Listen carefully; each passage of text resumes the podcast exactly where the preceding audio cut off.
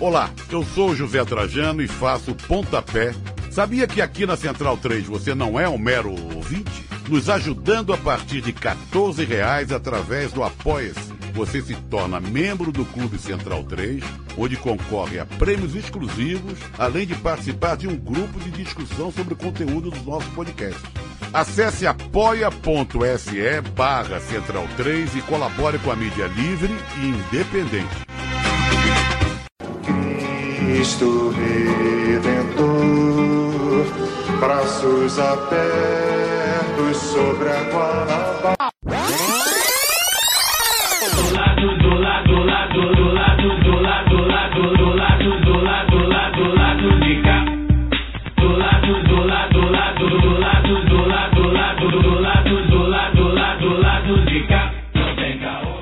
Olá, ouvintes da Central 3. Hoje é quinta-feira, dia 27 de agosto de 2020.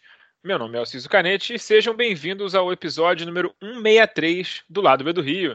Estou aqui no estúdio blindado capotado em pleno autódromo, acompanhado dos amigos painelistas de sempre. Olá, Caio Belandi, conseguiu falar tudo sem rir. É, bom momento aos amigos ouvintes e às amigas ouvintes, especialmente hoje. Estamos aqui com uma parlamentar é, muito importante neste momento é, que, o Rio de, que o Rio de Janeiro, aqui o Brasil se encontram. É, vai ser um prazer ouvir a Sâmia. É, muito pedida, uma das, talvez um, ali entre as três figuras aí, quadros da esquerda mais pedidos. Sempre que a gente fala, quem que vocês querem ver no lado B? A Sâmia está entre é, essas pessoas, então recebemos a Sâmia aqui, prazer. É, vamos lá, tenho re alguns recadinhos rápidos, vou tentar ser rápido, porque o pessoal anda reclamando da gente aí, hein? Vocês estão falando muito do, com abertura e tal. Olha, rapaz, a galera enjoou da gente já. É, vamos lá. É, os padrinhos, é, Ricardo Delguerce Bueno e Kevin Antunes, por favor, vejam seus e-mails de cadastro, tá? É, a gente já está tratando para vocês utilizarem seus cupons da Da20. A Da20 já entrou em contato com vocês. Então, vejam os e-mails de cadastro, então entrem em contato com a gente para a gente conseguir fazer esse meio campo para vocês receberem os livros. Dizer que a gente já fez o sorteio das blusinhas, das brusinhas da veste esquerda. Fiz hoje ao som de Madureira sobe o pelô lá no nosso Instagram.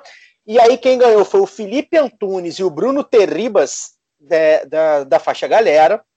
Da faixa fechamento, quem ganhou foi o Thiago Adio Zanaroli o Daniel Lopes Muniz dos Santos e o Sanzio Vinícius da Silva Passos. E da, é, é, da faixa Bom Burguês Esquerda Caviar, quem ganhou foi o Elmo Vendrame, o Fabrício Cavenaghi e o Eric Mesquita. Curiosidade, que o Eric Mesquita ganhou em março ou fevereiro, passou a dele, deu, ele não quis a, a blusa da veste esquerda, a gente ressorteou e agora ele ganhou de novo. Ou seja, Eric, você precisa, tá no seu destino tá? Tá no seu, seu signo você ganhar essa. E por, está escrito. É, está escrito. E por fim, dá, é, quatro sugestões culturais aqui, né? Eu que, eu que nos últimos dias mergulhei aí no. É, para a gente desopilar, né? Para tentar ficar desconectado das notícias ruins o máximo possível, se é que é possível. É, vi o filme A Vida Invisível no Telecine Play. Filmaço, aço, aço, aço tá? Conta a história de duas irmãs na década de 40 para 50 no Rio de Janeiro, sofrendo é, todo tipo de machismo possível. É um filmaço, gente. Para mim, um dos melhores filmes que eu já vi na minha vida. Tá? Então vejam, quem puder ver, vejam. Então baixa aí, faz o download e tal. É, vi também o documentário Axé, que está na Netflix, já tinha visto, já tem até salvo, sou muito fã, como as pessoas já, muitos de, de, dos ouvintes já, já sabem, sou muito fã de Axé. Quem gosta de Axé, vejam, vale muito a pena. Quem não gosta, mas lembra que o Axé tocou muito na década de 80 e 90, pode ver também, porque vai falar de Luiz Caldas, de chiclete com banana, enfim, aquela coisa toda, o caldo cultural pop da, da década de 80 e 90. Bem legal é, para voltar ali a, a memória afetiva. E por fim, é, vi também, eh, na verdade, ouvi né, o Travessia da semana passada sobre Vinícius de Moraes. Para quem não conhece Travessia, é um podcast sobre música brasileira aqui da Central 3. É o melhor podcast que o Brasil já viu, já produziu, porque fala de música brasileira, é muito bom. A curadoria é do Fernando Vives, do Caio Quero. Excelente, excelente. É, vale muito a pena você ir lá na Central 3 no site e baixar porque não sei se está em todos os agregadores, tá? E por fim, na verdade, tinha mais uma. Não está no Pra quem Spotify, vai- Caio. No Não está no não- Spotify. É, e por causa de, de direito autoral, eles tocam as músicas, né? Então vale muito a pena baixar. Por fim, na verdade, tinha mais uma que eu esqueci. é, e aí, nessas minhas imersões, eu caí no canal Vila do Chaves. Não sei quem faz, tá? Mas o Chaves, para quem não sabe, Chaves Chapolin, né? Tá, saiu aí, tá com a polêmica que é, se vai, se não volta, se o, se o herdeiro vai vender para televisão, não vai os direitos. E aí eu é, caí no sábado, eu passei o dia inteiro, literalmente, vendo é, os vídeos do canal que vão fazendo várias curiosidades, vai falando de várias curiosidades, passa uns trechinhos e tal, muito bem, muito bom, muito bem legal, muito bem editado, várias curiosidades para quem não conhece. Sei que muita gente gosta de Chaves e Chapolin também. Acho que nada melhor para desopilar nesse momento do que Chaves e Chapolin. Então ficam minhas quatro dicas culturais no momento, novamente, que, que principalmente o Rio de Janeiro, e o Fagner vai falar sobre, vive é, esse inferno, né? É inferno, se existe inferno, o inferno é aqui. É isso, obrigado. Antes de passar a bola para o Fagner Torres, eu quero passar a bola para um rapaz que vai fazer só uma aparição especial aqui, porque ele está num escafandro, ele está num lugar com uma conexão complicadíssima e o Daniel vai mandar o recado e vai, sei lá, abrir uma cerveja e brincar com a filha, porque hoje não foi o dia da internet dele. Olá, Daniel Soares. Bom dia, boa tarde, boa noite a todos e a todas. É, fugi do, do Rio de Janeiro, parece que em bom momento. É, vim para o meio do mato e aí isso tem o problema da conexão. Mas vamos tentar fazer o programa aí. Olá, Fagner Torres. Olá, bom dia, boa tarde, boa noite a todos que estão nos ouvindo, todas que estão nos ouvindo. Agradecer a Sâmia por ter aceitado o convite para gravar com a gente hoje. É, eu quero fazer aqui só um registro. É, bom, eu- eu- a gente teve uma reclamação aí na semana passada, né? Um ouvinte reclamou que a gente está ouvindo, está falando muito. Assim, o Lado B é um programa de entrevista, é um programa de debate. E, e a gente fala mesmo, e eu acho que tem que falar. É, a- o, o grande problema é quando a gente se atropela e se, e se interrompe, que isso realmente quebra o ritmo do programa e quebra o raciocínio, especialmente o meu, que sou um pouco prolixo. Mas eu não vou diminuir minha fala, não. Eu vou continuar falando o que eu achar que tem que falar antes do programa começar. É, hoje, por exemplo, eu quero abordar um- uma situação que, assim, é, gente, é, é realmente desesperador ah, ser jornalista é, no Brasil, né? É, ser jornalista de esquerda no Brasil, ser jornalista anticapitalista no Brasil, é, ser jornalista que não, que não é puxa-saco de patrão é desesperador no Brasil. E eu falo isso pela experiência que nós tivemos aqui, especialmente ontem, né, quarta-feira, aqui no, no Rio de Janeiro, com o portal de notícias G1 Rio, né, que publicou a, a- aquela infame, né, eu diria infame para poder não ser é, tão é, forte no adjetivo, mas aquela infame matéria cuja chamada no Twitter é, se referiu ao complexo da Maré como um bunker de bandidos, né? É, sobretudo num momento né, onde a gente vê está cada vez mais cristalino. Eu acho que, inclusive, né, cara, quem está governando o Brasil não faz nenhuma questão de se mostrar algo diferente de bandido, né? E, no entanto, mora em área de luxo, né? Mora na Barra da Tijuca, mora em condomínio de alto padrão, é vizinho de assassino, vizinho de sicário, né? E não faz nenhuma questão de se mostrar uma pessoa séria, uma pessoa digna, uma pessoa honesta.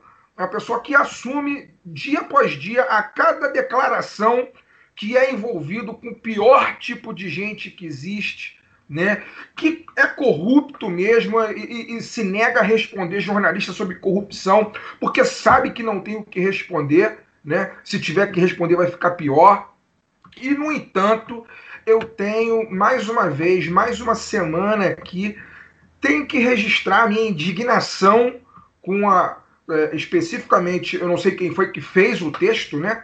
é, é, do, do G1, mas a minha indignação com o portal de notícias G1 por mais uma vez né, se referir a uma comunidade pobre, a uma favela do Rio de Janeiro, como uma área indigna, uma área de bandidos.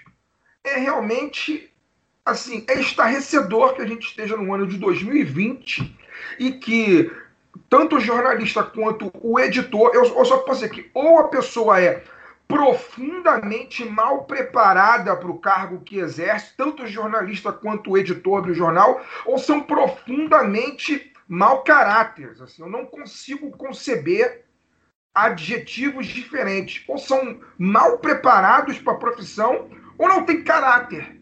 Porque, assim, o conjunto de favelas do Complexo do Amaré são 15 favelas, se não me engano. Ali moram 250 mil pessoas. 99% daquelas pessoas são trabalhadoras, são homens e mulheres trabalhadores, são adolescentes, são crianças, são estudantes. Né? Ali na Maré você tem dezenas de organizações sociais que promovem direitos humanos, cultura, esporte, debate política. Quer dizer, ali tem, tem arte, tem artistas, né? E aí um jornal, o principal jornal do país, o principal portal, aquele que é, molda o caráter da população, que molda o imaginário da população no Brasil inteiro, porque embora seja o G1 Rio, né, é, eu não preciso dizer que o alcance é nacional, né, se refere a esse lugar como bunker de bandidos. Então, assim, é, eu fiz um texto no, no Lado B do Rio, hoje no nosso site, ladobdorio.com.br. Eu coloco lá o texto se chama Segurança Pública, Grande Mídia e o Direito à Desconfiança. Porque eu fico realmente muito desconfiado né, de tudo que está acontecendo, para além de todo esse inferno que nós estamos vivendo por conta da pandemia da Covid-19, eu fico muito desconfiado que essa matéria, o tiroteio que tem acontecido aqui desde ontem em algumas comunidades, em Santa Teresa, é, no Catumbi, no Morro do Estado, no Morro, do, no Morro de São Carlos, no Estácio, né? em algumas dessas comunidades, eu fico realmente muito desconfiado de que nada é por acaso. Num momento em que o Supremo Tribunal, Tribunal Federal, com, é, através do ministro Edson Fachin, decide que estão proibidas as operações policiais no, em, em, em comunidades durante a pandemia, algo que deveria ser básico em qualquer democracia decente, isso é uma aberração. Não é nem por conta da pandemia.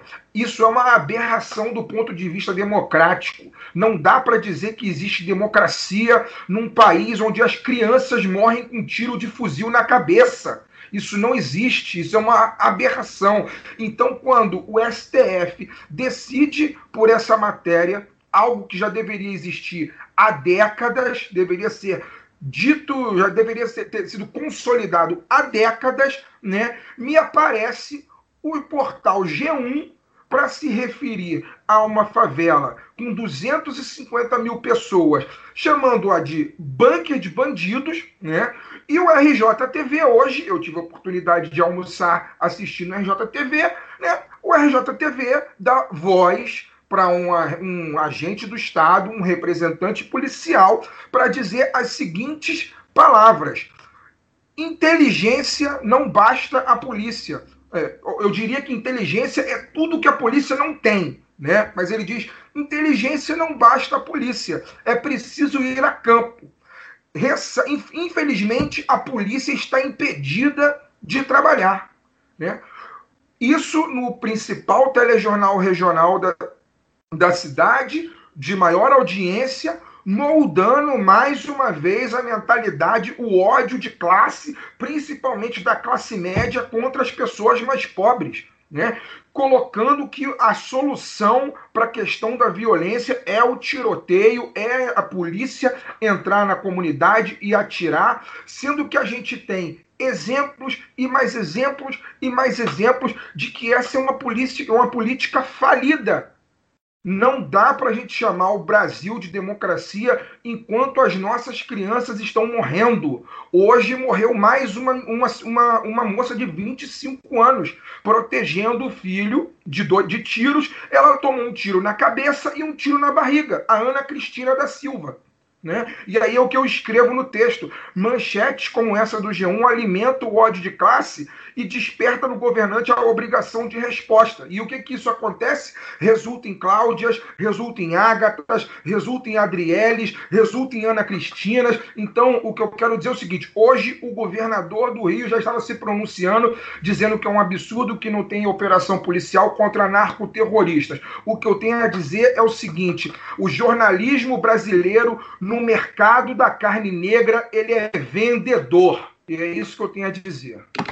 Bom, é, eu, eu, inclusive eu endosso a desconfiança do Fagner, porque acho muito curioso que tudo tenha explodido, acho que uns três dias, dois dias depois, de uma matéria que disse que a não, né, a, a falta de operações, o número, de operações caiu para tipo muito, muito pouco, quatro ou cinco depois da, da da liminar do Faquin e a crime, a, o número de mortos em, no, no, estado caiu 74%, 73%, um negócio desse, e não houve registro nenhum de aumento na criminalidade. Né? Então ficou muito claro ali, naquela matéria que saiu dois dias antes disso tudo explodir, que a polícia é, ela é causadora da violência, ela não é inibidora. O trabalho dela não é proteger o povo, é proteger propriedade e, e também né, alimentar a indústria armamentícia, a indústria do medo, que dá muito dinheiro para essa gente aqui no Brasil. Então eu endosso a desconfiança do Fagner nessa 100%. Antes da gente passar para a nossa convidada, vamos para as nossas propagandinhas.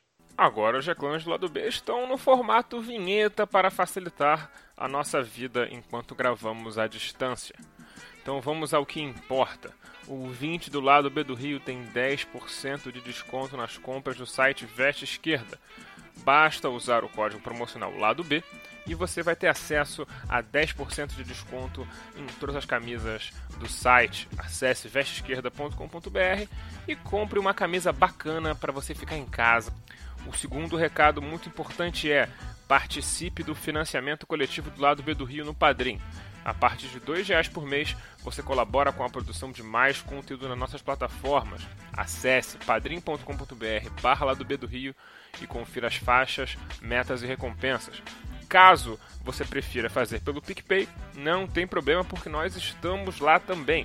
Acesse o seu PicPay e procure por lá do B do Rio e todas essas mesmas faixas de assinatura que estão no Padrim também estão disponíveis por lá. Esse financiamento é muito importante para nós, uma vez que, diferente do YouTube, no mundo do podcast, ter ouvinte, ter download, ter assinaturas do, do feed não nos rende um centavo. E para ter jornalismo de qualidade, nós precisamos de sua ajuda.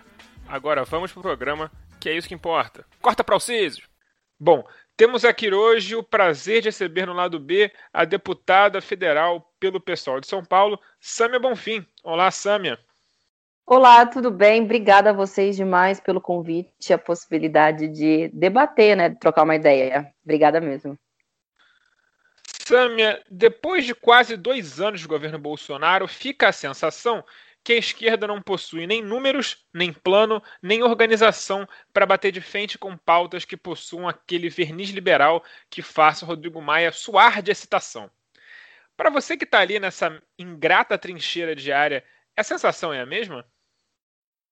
Às vezes sim, porque acho primeiro que a esquerda sofreu uma derrota muito profunda nas eleições de 2018 porque não se tratou somente de não ganhar as eleições, mas de ter ganho o processo eleitoral alguém que quer eliminar fisicamente as organizações de esquerda, os militantes, e que tem como plano o desmonte do Estado brasileiro, dos direitos sociais, dos direitos trabalhistas, ou seja, um total antagonista né, ao nossa, nosso modelo de sociedade. Mas, para além disso, houve também é, tem equívocos, né, no meu ponto de vista, de, de, leituras dos diferentes setores da esquerda sobre qual deve ser a estratégia de enfrentamento ao bolsonarismo. Isso começou, sabe, desde o início da, da eleição de escolha da mesa diretora da Câmara no, no ano passado. É, quando vocês se lembram, a gente no PSOL lançou o Marcelo Freixo como um candidato da oposição, mas alguns setores mesmo da esquerda votaram no Rodrigo Maia como presidente da Câmara, na leitura de que é um mal menor, de que não seria um bolsonarista.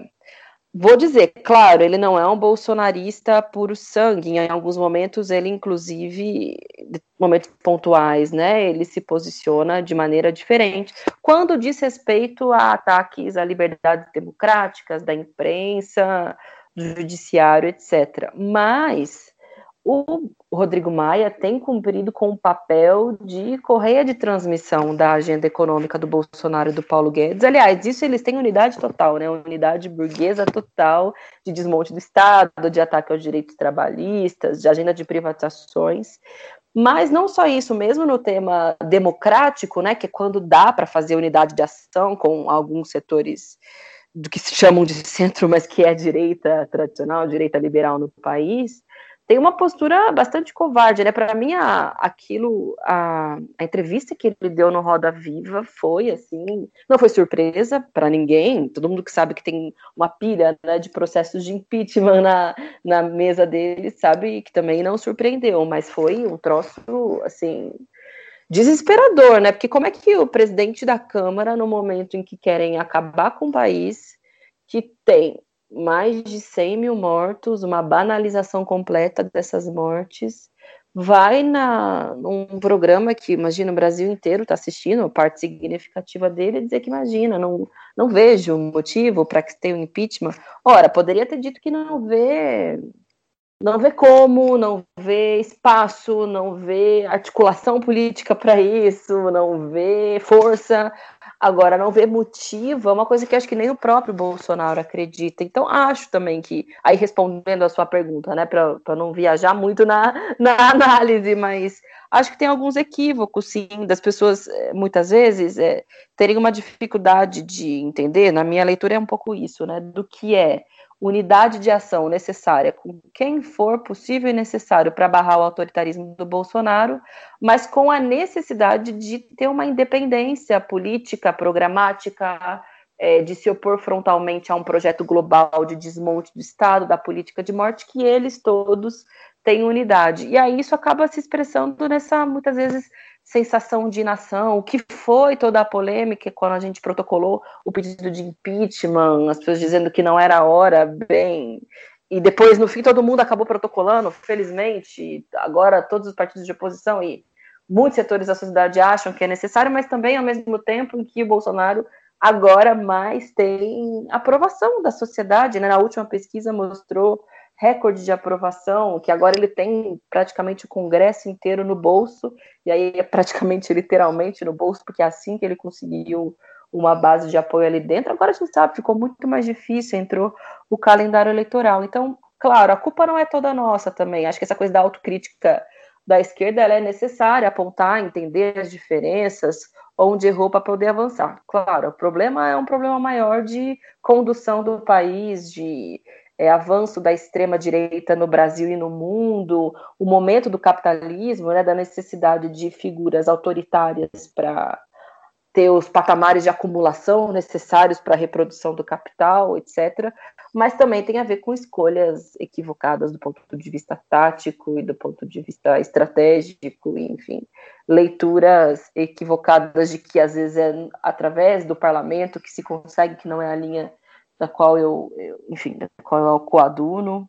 Acho que tem um pouco, um pouco de tudo isso, viu, nesse mar de lama que nós estamos todos soterrados agora. Samia Fagner falando. É, queria, a minha pergunta é muito simples, assim, é, porque a gente acaba é, tão avalanchado, não sei nem se esse verbo existe, mas enfim, se não existe, passa a existir agora.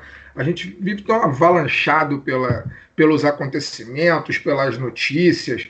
Né? A gente está vivendo a era do absurdo, né? como a gente nunca imaginou que pudesse viver. O absurdo está cada, cada vez, parece cada vez mais naturalizado. Né? E a gente acaba ficando é, é, perde um pouco do foco do que está acontecendo nos mandatos, especificamente, sobretudo os mandatos aqueles que a gente né, se identifica, aqueles, aqueles que a gente faz campanha, aqueles que a gente elege. Né? Então, dessa, desse ponto de vista, eu queria que você falasse especificamente sobre o seu mandato, as ações que nesses quase dois anos é, que você está como deputada federal, as principais ações que o seu mandato tenha atuado, né, onde ele tem atuado, como ele tem atuado. Queria que você falasse, começasse a discussão por aí. É, então é isso. Beleza, é, é uma boa mesmo, porque a gente, claro, quando assumiu o mandato na Câmara de Deputados, era sob o governo Bolsonaro. Então, é evidente que boa parte dos nossos esforços cotidianos tem a ver com tentar infernizar o Bolsonaro através de medidas legislativas e jurídicas, né, de questionamento de cada decreto, cada medida provisória, cada gesto arbitrário. Então, sem dúvida, boa parte da nossa dedicação e dos nossos esforços é de resposta né, a esse nível de absurdo que a gente vive no país. Mas eu diria que tem.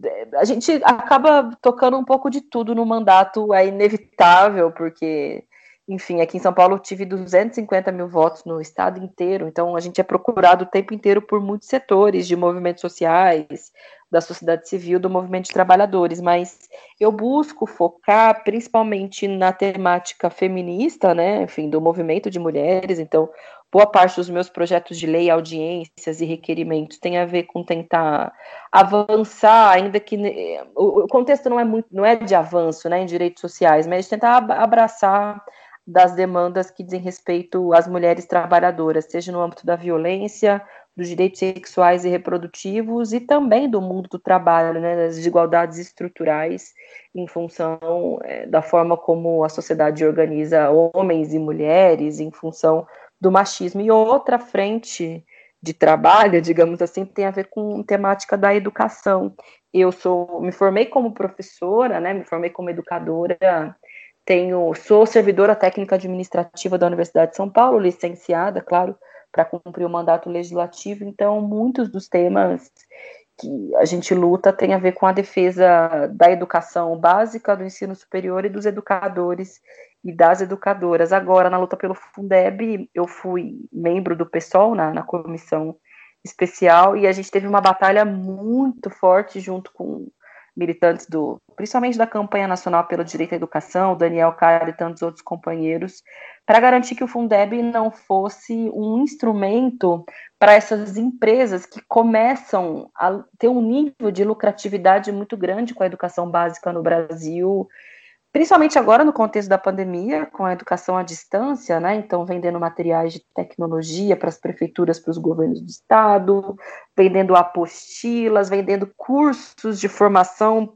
para os professores, que nem sempre adiantam muito, eles estavam de olho no Fundeb, porque é um dinheiro muito robusto, né? Do, assim, poderia ser muito mais mas que pode aumentar em até 23% o aporte do governo federal para os estados e municípios, e que os caras estavam loucos, né? Tanto para fazer com que parte desse orçamento fosse destinado para as escolas que atendessem a padrões de qualidade, que tem a ver mais com esses índices que o mercado cria para, enfim, para que essas escolas sejam premiadas posteriormente, para que sigam reproduzindo a cartilha, mas também para que possibilitasse vouchers. Em algumas cidades isso já foi implementado, né? Aqui em São Paulo, por exemplo, infelizmente foi uma batalha que a gente perdeu. Dinheiro público para comprar vaga em escola, ao invés de investir em estrutura, em formação de educadores diretamente, né? E a gente conseguiu evitar que isso fosse colocado no Fundeb, que era uma batalha de setores do Todos pela Educação e daquela bancada renova, eu diria, que tem ali no,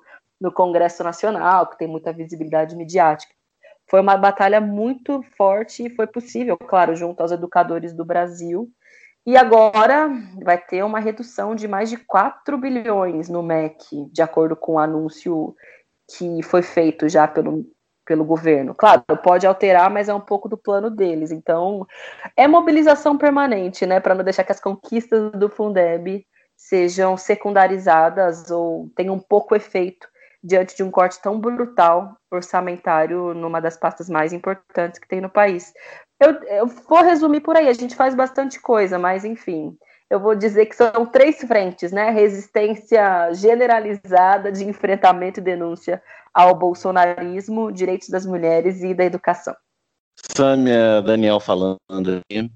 Você acabou de fazer um bom resumo do, do que, que é o são as frentes de luta de uma parlamentar que não acredita na centralidade da luta parlamentar né, dentro do processo político. E eu faço uma pergunta aqui, complementando em cima de um, de um, de um fato concreto, que é a questão do auxílio é, emergencial, né, que foi, a gente acompanhou desde o início da, da pandemia, em março, a toda a luta e mobilização das bancadas de esquerda para tentar garantir um auxílio minimamente decente, né, porque o governo, na época, é, acenou com 200 reais. É, depois de, de começar com 1.200 reais, as bancadas de esquerda articularam, conseguiram aprovar o auxílio atual, que é de 600 reais, que o governo vem pagando a forceps, né, com, com muitos problemas, é, mais facilmente para a base que já tinha do, do Bolsa Família, e isso resultou, quatro, cinco meses depois, no aumento da popularidade do próprio presidente da, da República, junto às classes mais baixas, que para quem essa, esse auxílio faz grande diferença. E aí a gente fica se perguntando é, por que, que um esforço parlamentar da esquerda dá crédito ao governo que, que, que a esquerda combate, né? Porque é, é, ele quem acaba executando e se apropriando disso nas suas redes sociais e na sua máquina de propaganda, mas o quanto essa pergunta poderia ser o, o inverso. Tipo, ao invés da, da, da, estratégia de comunicação ser complementar à atuação parlamentar, a atuação parlamentar seria, seria ser complementar a uma estratégia de comunicação e de formação de base. Como que, que você pensa sobre isso?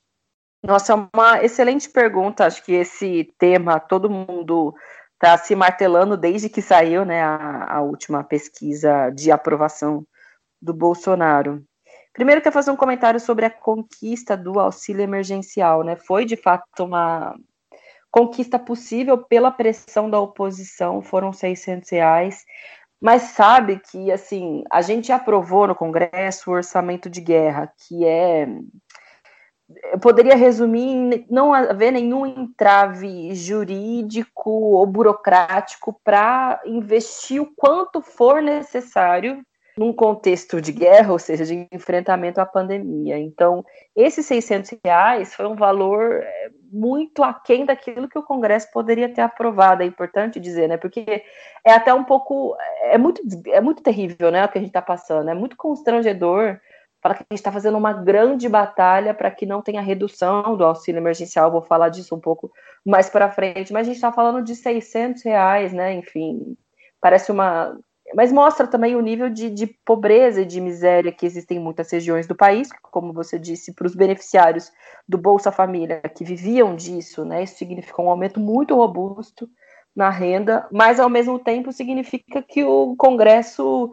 se relaciona com a população desse modo, né? Ou seja, um trilhão de reais de largada para os bancos que não contribuem nada para o enfrentamento à pandemia, de fato, além de algumas ações benevolentes que eles a, aparecem de forma sistemática no Jornal Nacional e na televisão todos os dias, mas que não contribuem nada para a esfera produtiva no país, não estão abatendo juros e as dívidas que todo mundo tem, evidentemente, no banco, porque vive apertado, mas para o povo foram 600 reais.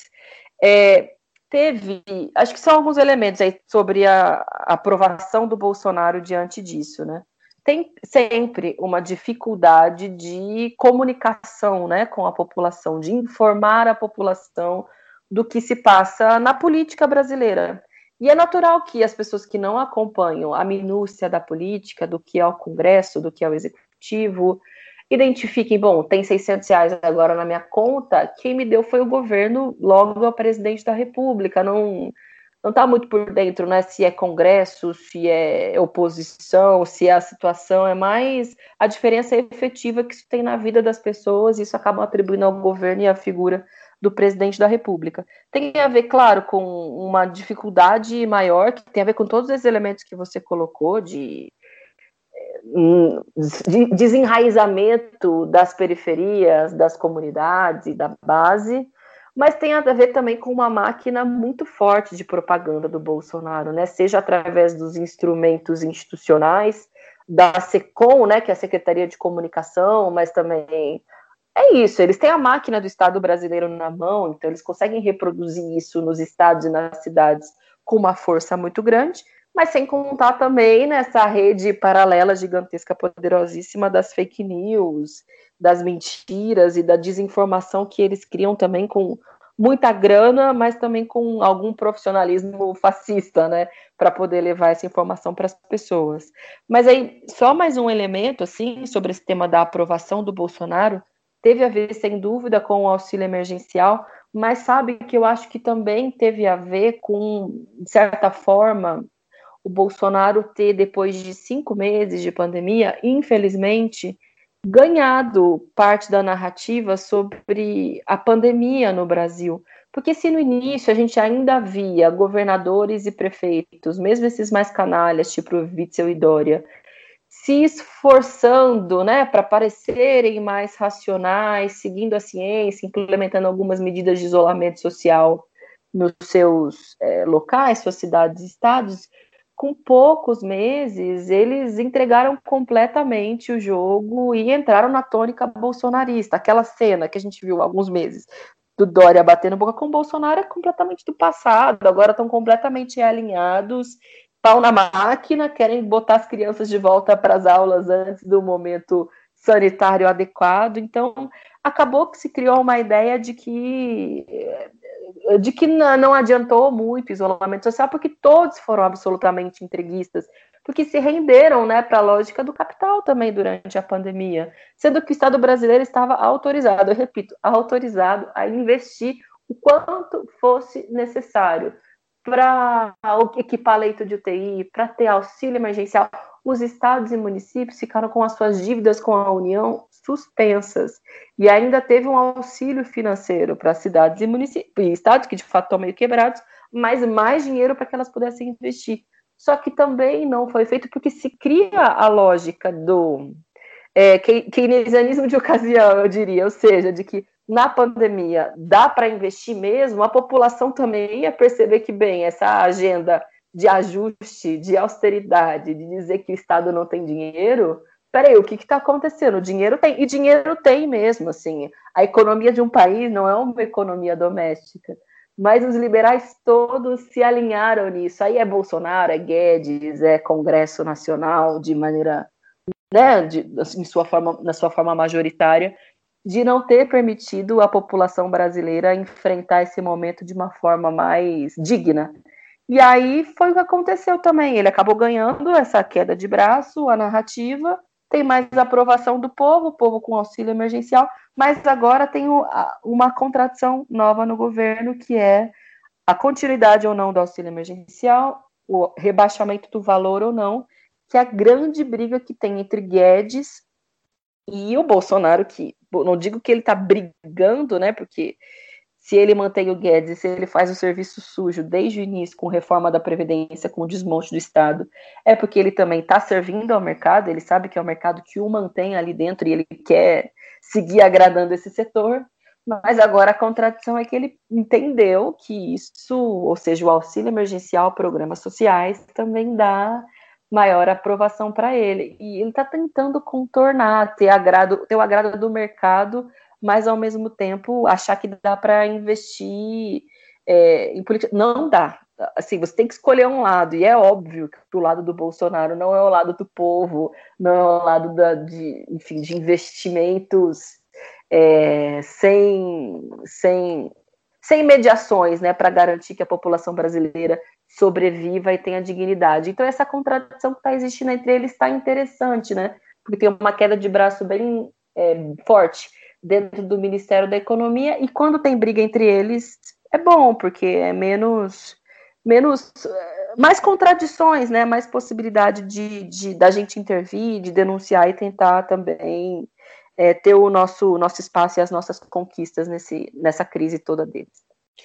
Sâmia, é, a minha pergunta, é, na verdade, é uma provocação. Dizem que tem um amigo nosso que diz que provocação quem faz é, é pessoalista, né, Fagner? Não sei quem, foi, quem falou isso, mas enfim, eu gosto de fazer, falar que vou fazer provocação.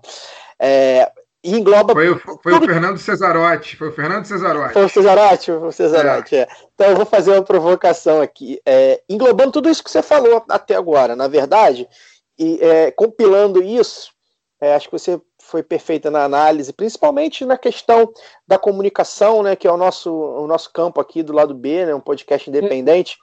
É, mas eu, que- eu quero inverter, falar da, da autocrítica, né? É, é sempre muito importante. Eu estou falando com uma, uma jovem, né, de uma deputada jovem, é, e a gente, e eu tenho a sua idade, assim, a gente, a gente também é, foi mais alimentado pela esquerda ou suposta esquerda que esteve no poder do que nós moldamos a esquerda, né? Nós já estamos tentando fazer um, um novo tipo de combate agora. É, então eu queria que você, é, se você sabe assim é, é, distinguir ou se já, já olhou para trás e, e- e- e conseguiu reparar em alguns erros que foram cometidos, não só pela esquerda, centro-esquerda ou quase esquerda do PT no poder, mas também pela esquerda, é, é, é, pela oposição à esquerda feita pelo PSOL e outros partidos no governo Lula e governo Dilma. Como a gente perdeu esse, esse e não conseguiu conquistar depois a base, é, onde a gente falhou na comunicação, porque né, a gente sabe que é, é, eles conseguiram chegar nas- na- com as fake news e com as redes sociais muito, de forma muito mais contundente que a nossa. Você, enquanto, enquanto uma- um quadro novo, com frescor, com novas pautas que se juntam na luta anticapitalista, né, pautas que não eram faladas há 20, 30 anos atrás, né, a, pauta do feminismo, né, quer dizer, não eram falados, ou pelo menos não eram tão bem representados na Câmara. Né? Então, assim, quando a gente vê, por exemplo, o pessoal, é, tem quadros que vem à nossa cabeça a Áurea, vem à nossa cabeça a própria Fernanda, a Talíria, você, a gente está falando de mulheres, muitas vezes de mulheres negras. Então, assim, como é que você vê aí essa mudança de perfil, é, é, não só no, no próprio partido, que é um partido novo, né, quer dizer, mas não novo, é um partido é, re- recente, né? É um partido recente. E, e- e, ao mesmo tempo você tem ali do seu lado o Ivan, tem a, a Luísa Erondina, enfim, como é que você é, vê esse novo, essa nova esquerda mesmo, que eu acho que a gente pode dizer, inclusive se reivindicando anticapitalistas muitas vezes, coisas que a gente por muito tempo não fez, inclusive o PT, que era o principal partido de esquerda, não fazia. Então, assim, como é que você está vendo nesse horizonte? Porque a gente pra- praticamente tem uma terra arrasada, né? Com Temer, primeiro com o golpe em Dilma Temer e agora com, com Bolsonaro, a gente não sabe nem ainda onde começar a construir, mas a gente já tem esse norte, né? É, é, a gente não sabe como começar a construir, mas a gente já sabe o que, que precisa ser construído. Então, como é que você está vendo essa. Não sei se a transição é a palavra, mas essa coisa do, do- da, da questão da idade, da questão da vivência, das, das tecnologias, é, se já olhou para trás, se já olhou para frente, como é que a gente, como é que a gente analisa, pode analisar isso no- nos nossos 30 anos? Nós, nós temos aqui 30 anos. Pois é, do alto dos meus 30 anos, né, o que eu posso dizer? Bom, é, primeiro, eu quero dizer que eu sou uma, uma mulher de partido, assim. Eu sou muito, é, não vou usar o termo fanática, mas eu sou muito militante pela construção do pessoal e totalmente ciente das suas insuficiências, problemas e, enfim, é, e nas, é, como posso dizer, incapacidades mesmo no, com relação a enraizamento, a força de, de, de convocação das lutas, etc. Mas eu sou muito militante do pessoal, porque se não fosse o pessoal, acho que essa capacidade de renovação de quadros, pelo menos do ponto de vista institucional, claro, nos movimentos surgem, felizmente, muitas lideranças, novos quadros, e existe um processo de, de é, reorganização que acontece para além da, da, né, enfim, da expressão eleitoral, institucional, etc. Mas eu acho que o pessoal cumpriu com esse papel fundamental, que é ter um norte é, anticapitalista, um norte antissistêmico de uma esquerda coerente, que não se rende, que não se vende, no momento em que a esquerda governava o país, que tinha altos índices de aprovação, mas que apontava para um caminho. Claro, e aqui eu não vou, não vou jogar na lata do lixo toda a experiência que a esquerda teve governando o país. Imagina, tem, claro, programas sociais fundamentais de transferência de renda, a implementação da política de cotas, todos esses elementos. Mas estou dizendo no ponto de vista de norte estratégico, né, que apontava como é, norte estratégico para a população a ideia do ganha-ganha, do andar de cima sentado na mesa andar, junto com o andar de baixo, ou da conciliação de classes. E ainda com as suas com todas as suas insuficiências, o pessoal apostou em outra perspectiva nesse tempo todo, né? De que não, Joaquim Levy, como ministro da Economia, levou adiante uma agenda que hoje a gente está vendo de maneira aprofundada, mas que já era o início do desmonte dos direitos dos trabalhadores, da agenda de privatizações, a própria reforma da Previdência que aconteceu no interior do governo Lula, enfim. O pessoal cumpriu esse papel nos anos de governo petista, né, em que a esquerda governou o país. E foi nesse processo que esses novos quadros, né, que inclusive estão no parlamento, eu, Áurea, Talíria, ainda que cada um com a sua tradição, com a sua experiência, foi nesse momento que, pelo menos eu, me tornei militante, me entendi o que é a esquerda, me senti convidada a participar dos movimentos de rua, tive a minha compreensão da luta anticapitalista, então é, cumprimos com esse papel, e hoje estamos no, no, cumprindo com esse papel, né, de estar no parlamento num outro momento, no momento em que, bem, seja em função de uma capacidade financeira, né, de financiamento de setores pesados, principalmente ligados a um setor da burguesia norte-americana, que financiaram a família Bolsonaro, a sua campanha, essa máquina de propaganda fascista perversa e poderosíssima que eles têm no Brasil, das fake news, dos sites mentirosos, dessas figuras públicas horríveis. Eu estava vendo hoje um levantamento que mostra os parlamentares os maiores influenciadores nas redes sociais dos 10, e eu fiquei contente de parecer em décimo lugar, mas que para mim já foi uma, uma conquista, né, diante desse cenário de terra arrasada, como você coloca mais dos 10, 8 são bolsonaristas. Só não são bolsonaristas eu e o Freixo, que, se eu não me engano, é o quarto ou quinto dessa lista. Então, eles apostaram numa máquina profunda porque o Brasil ele tem um papel muito estratégico para a dinâmica do, do, capital hoje, porque o Brasil ele é muito rico em recursos naturais, ele tem uma classe trabalhadora muito grande e ele tem é, uma possibilidade, até por ter pouca é, a soberania ainda nunca foi um tema plenamente conquistado.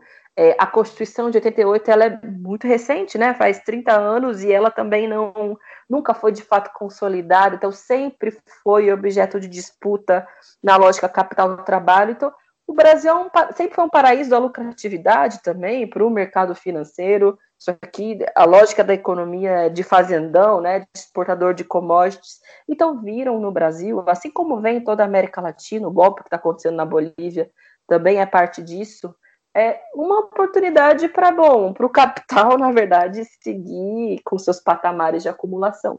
E aí, onde entra a autocrítica, né? Parece que eu estou rodeando, mas também não vou entrar no, no, no que interessa. Teve a ver, claro, com esse norte mesmo estratégico que foram os governos petistas no Brasil, ou seja, de tirar o pé do acelerador na aposta na organização dos movimentos sociais, nos territórios, nos bairros, o que a gente chama né, do trabalho de base, que muitas vezes parece uma, um apego, a, como se a gente tivesse que. Imagina, o trabalho de base nada mais é do que ter essa capacidade de enraizamento, de formação de lideranças, de conexão em todos os passos da sociedade, apostando na mobilização popular como um meio de, de enfrentamento, mesmo de ruptura, de construção estratégica de um outro modelo, de falar a verdade para o povo, né? Falar a verdade significa precisamos derrotar os que estão andar de cima para que a gente se liberte dessa lógica opressora. E não foi o que aconteceu, né? Foi teve isso, pisou no freio e aí, bom, a partir de pisar no freio, as traições, as insuficiências também foram espaços onde o bolsonarismo cresceu, né? Eu estava vendo um pouco o mapa das eleições em 2018 em São Paulo, vários bairros operários, que obviamente sempre foram redutos do PT, votaram em peso no Bolsonaro na última eleição. Claro, teve o papel do lavajatismo, né, da suposta moralização da política e a forma como isso foi instrumentalizado, a própria figura do Moro, de interferência direta no processo eleitoral, Mas não foi só isso. As pessoas também chegaram às suas conclusões porque viram também as insuficiências do projeto. E bem, no momento de crise econômica, de crise política, quando as pessoas se sentem desesperançadas e em algum aspecto traídas, um sujeito como Bolsonaro, infelizmente, acaba tendo força, ainda mais quando tem esse nível de financiamento, ainda mais quando tem essa dinâmica do capital com outras lideranças do mesmo tipo, como o dele, né? Despontando em outros lugares do mundo, criou essa rede internacional e bem.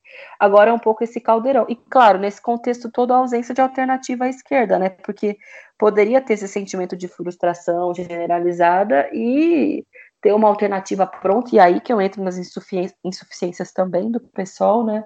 Ter uma alternativa enraizada, robusta, com quadros que consigam dialogar com amplas parcelas das camadas populares, para falar, não, você está indignado, é um problema é sistêmico, é, e os que são antissistêmicos, né, os nossos projetos são os transformadores, mas não tinha, não teve espaço, não teve condição para isso, e bom, é um pouco do momento em que estamos. Mas eu acho que são algumas das nossas tarefas, né? Aprender a não desenraizar, não abandonar o trabalho de base, não perder o discurso e a militância antissistêmica, de entender o espaço do parlamento como um instrumento importante, né, de denúncia, de intervenção, de organização das lutas, de conquistas parciais e muito imediatas, ainda que o momento não seja para isso, mas quando possível, mas é, dizendo sempre a verdade para a população. O que eu falo com dizer a verdade é tudo isso é muito insuficiente, o que a gente precisa é, enfim, uma transformação mesmo mais radical do modelo social e econômico que a gente vive. Então, vamos ver, estamos começando ainda também, né? Como você disse, tenho 30 anos e esses outros quadros do pessoal, enfim, que estão se despontando têm idade parecida, têm pouca experiência e estão se lançando num momento muito difícil da nossa história, mas eu acho que a gente cumpre, claro, sabendo das nossas insuficiências, do nosso pequeno tamanho ainda, a gente cumpre com um papel que é importante que eu espero que, enfim, se, se desenvolva, né, e que nos e que ganhe força também. Acho que o enfrentamento ao bolsonarismo está fazendo surgir também outras lideranças com essa perspectiva. Tem muitas pessoas também, mais um ponto de vista liberal, que estão se despontando num contexto. Claro, você está falando de um cara que é fascista, óbvio que tem espaço na oposição ao fascismo para várias vertentes políticas e ideológicas, mas eu acho que na nossa perspectiva, né, anticapitalista também está se organizando um novo setor, uma juventude e seremos nós, né, assim, os próximos a ter, enfim, a nossa política testada também, né. Você falou aí da, da visão do PT no poder e tudo mais, é, e me parece que no momento existe talvez uma encruzilhada política, pelo menos entre os caciques da esquerda, que ainda tem muita gente de vários partidos de esquerda, eu diria que pelo menos que todos eles que têm representação no Congresso tem pelo menos um que pensa assim, que o caminho é se comportar da maneira mais domada, mais polida possível, é, fazendo a análise que a eleição de 2022 vai ser muito parecida com a de 2002. É que a conjuntura global é muito parecida, que a conjuntura brasileira é muito parecida, com a análise com a qual eu discordo completamente, mas que a ideia é, então, se nós fizermos uma nova conciliação de classes, dessa vez vai dar tudo certo, nós só precisamos, é, sei lá, acabar com o problema da corrupção no nosso partido, acabar com isso, fazer aquilo outra coisa, foi, foram erros de, de, de correção de rota, mas não era um erro conceitual da ideia política. É, como você vê essa ideia de continuar insistindo nessa digamos assim, nesse centro-esquerdismo bunda mole, para usar uma palavra que o presidente gosta, e, e, e, se recusar e se recusar a pensar em propostas mais à esquerda, como você a gente consegue perceber sendo tentado em muitos outros países do mundo de maneira melhor sucedida do que né, seguir insistindo na, na, em ser domado. Né? Partidos que insistem nisso, por exemplo, como o SPD na Alemanha, que é o PT da Alemanha, praticamente acabou. É, o SPD, imagina, acho que foi uma, se não me engano, a maior organização de esquerda, justamente que acabou em função dos seus próprios erros e equívocos estratégicos, né? Como você bem disse. Olha, é, vou ver como eu te respondo essa pergunta. Agora você me, não é que você me pegou um pouco, mas é que, bom, acho que se, a gente fala muito desse tema, né? Da autocrítica, do balanço, do que foi feito e, e ele é necessário, mas no Brasil a gente ainda tem um hegemonismo muito forte do petismo. E aí, quando eu falo petismo, é com essa estratégia né, da, do lulopetismo, ou seja, de tentar resgatar um modelo de governo, que é esse da lógica da conciliação, apostando muito nos elementos positivos que aconteceram, como uma possibilidade de repeteco, né? Ou seja, se a gente conseguir resgatar esse mesmo modelo, a gente vai derrotar o bolsonarismo, que é a nossa tarefa zero, e sair do atoleiro.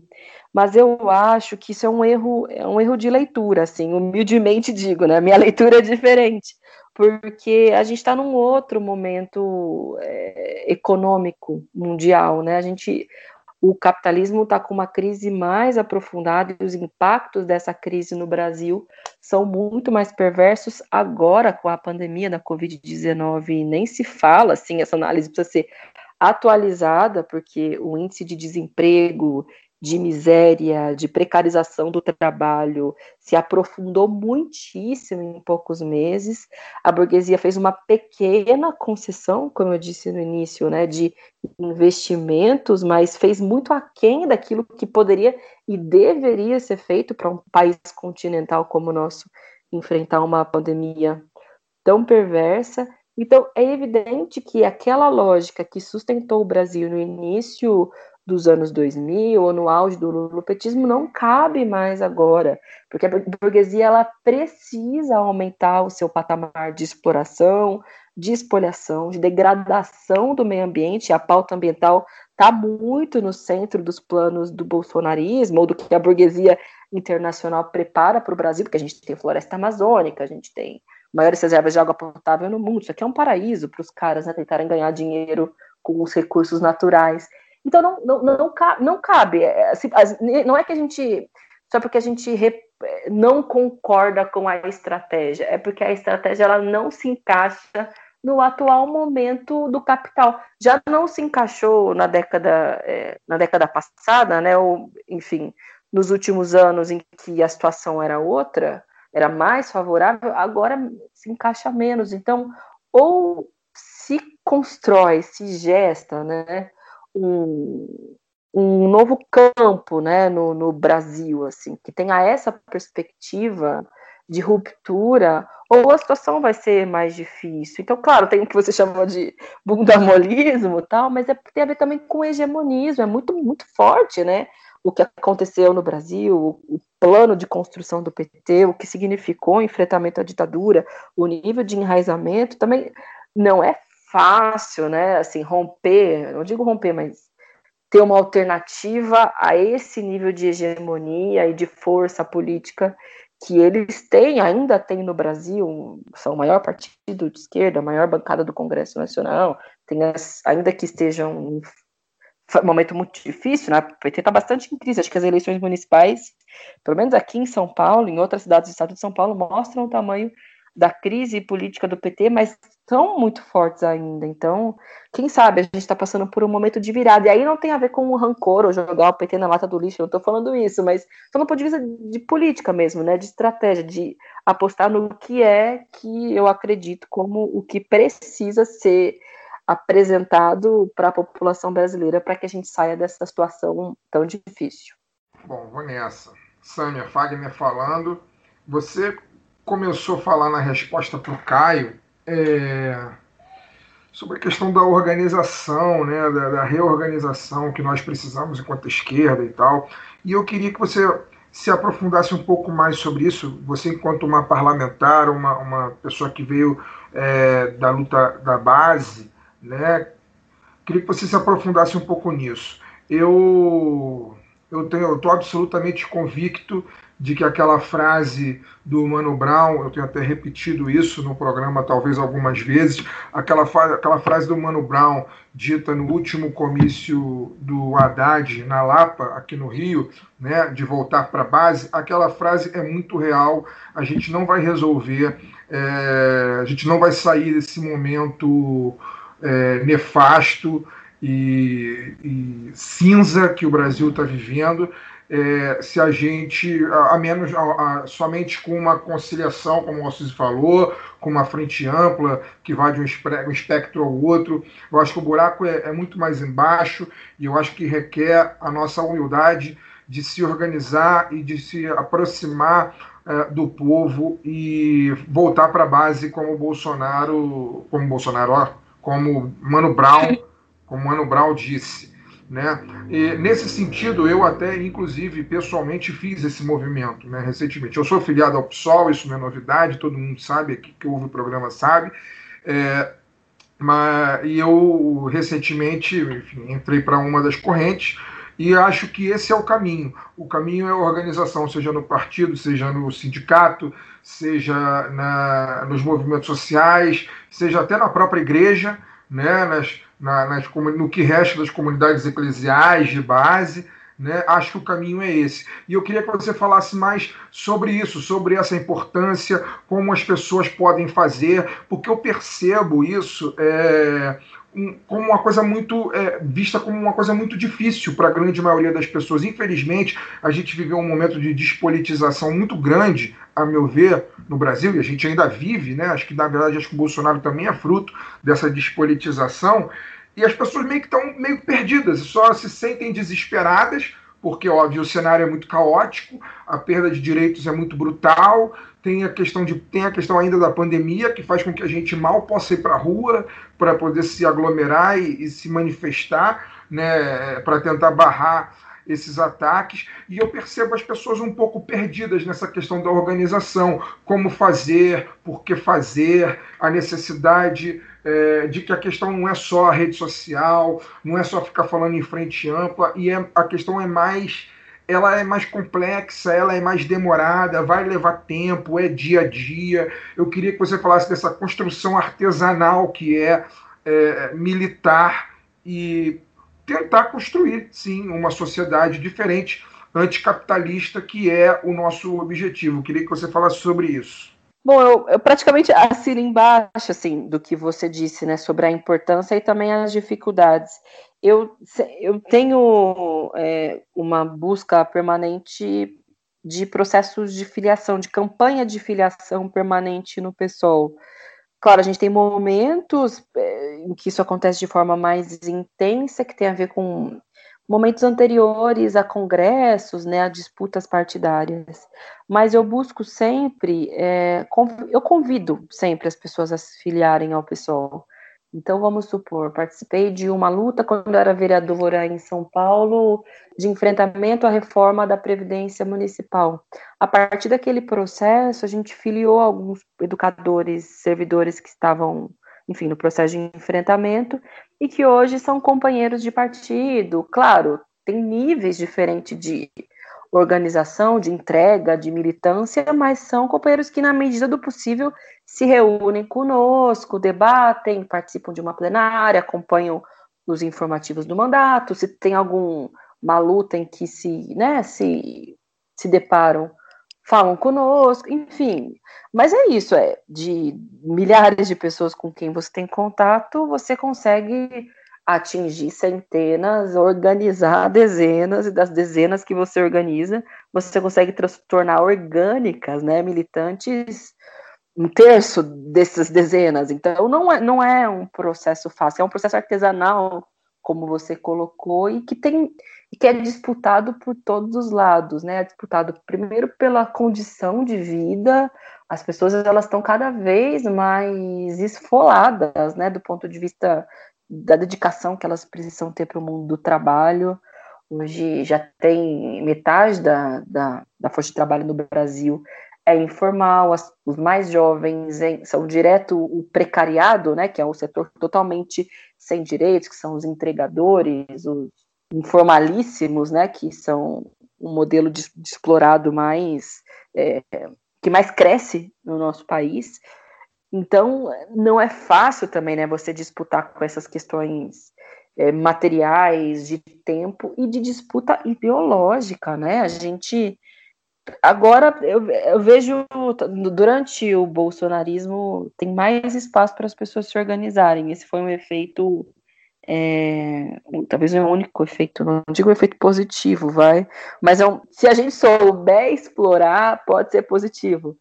Explorar no sentido de, de, de desafiar, né, de desenvolver, que é a, o convite para que as pessoas se organizem, porque elas veem que a situação está tão caótica que não tem outro meio senão a luta política. As pessoas estão extraindo essa conclusão.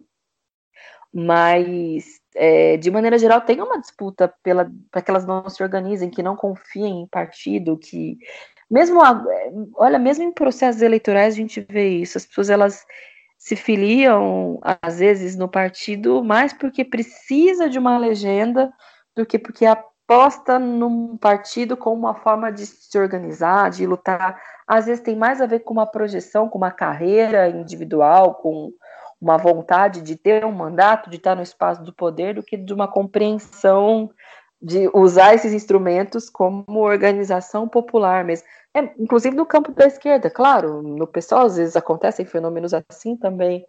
Então, é, são muitas disputas com as que a gente precisa fazer, né? Contra muitas coisas, a gente batalha para organizar as pessoas, mas sem isso eu não vejo outra, eu não tenho o que fazer, né? Se não é a organização se você não tem um, um mandato, não está num partido e não tem isso como meta, é muito difícil pensar que vai ter futuro, que vai crescer como alternativa, que vai falar para muita gente. Ou seja, esses desafios todos que a gente falou no ponto anterior, se não forem acompanhados de.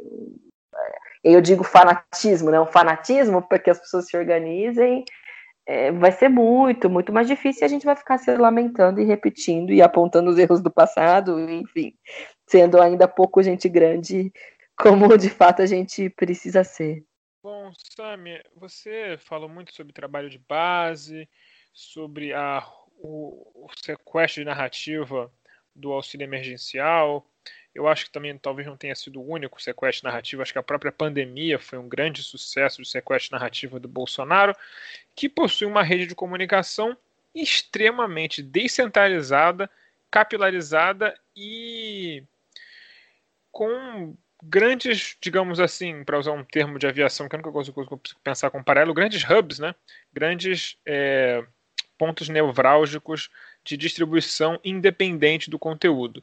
Né? A fake news ela se torna efetiva não porque ela é absurda, mas porque ela é passada por alguém que a pessoa que recebe confia, né? E aí, né, naquela rede de confiança, você consegue espalhar muita coisa, como por exemplo, que sei lá, cloroquina é o melhor material já criado pelo homem. E o Bolsonaro inventou a cloroquina, deve estar praticamente isso que estão falando agora. É, como lutar contra essa comunicação que é extremamente capilarizada e eficiente? E ainda no tema comunicação, você acha que a esquerda e a própria mídia comunica mal os atos ilícitos do Bolsonaro? Por exemplo, quando a gente chama corrupção de rachadinha, quando a gente chama máfia, bandidagem de milícia, que é uma coisa que eu acho que talvez fora do Rio as pessoas não entendam tão bem o que, que é. Tem alguns amigos de fora do Rio que já vieram falar que é, que, que é um termo que quem não está muito dentro de política não sabe o que, que é. é. Por exemplo, se fosse o contrário, se digamos, sei lá, eu fosse político de esquerda, meu mandato lá, e eu tivesse comprado uma tapioca fora da minha, da minha coisa, já teve caso de político por causa disso na esquerda, é, seria chamado, sei lá, de, de beijuduto, alguma coisa assim pela mídia. Não precisa, não precisa, não precisa ir muito longe, Cícero. O mensalão né, é, jamais mensalão. ficou provado que, que a propina a paga teria sido por mês, por exemplo. Né, não, foi, não, não seria é, pagamentos mensalão, mensais. Né, não era. Não, mesmo que vários ter sido propina, não foi, né? Enfim, é, é isso. É, você acha que na, na hora de emplacar terminologias mais fáceis de entender, de forma que você consiga colocar o, a outra parte no, né, com o pé atrás, sem ter que explicar muito, né? Porque nessa na vida em geral, mas especialmente nesse momento da economia da atenção que a gente vive, quem explica já perdeu. Você acha que a, esquerda ela está muito atrás nesse departamento de comunicação direta com o povo? Eu acho que sim. O Bolsonaro ele é muitas coisas, mas ele é um grande comunicador. A gente tem que saber identificar os principais atributos né, dos nossos inimigos. E a grande, a grande qualidade dele, é difícil dizer isso, mas vamos dizer, é que ele se comunica muito bem com as pessoas. Eu não estou falando nem desse grande aparelho que eles conseguiram criar de repercussão de fake news. Ele, como figura, né?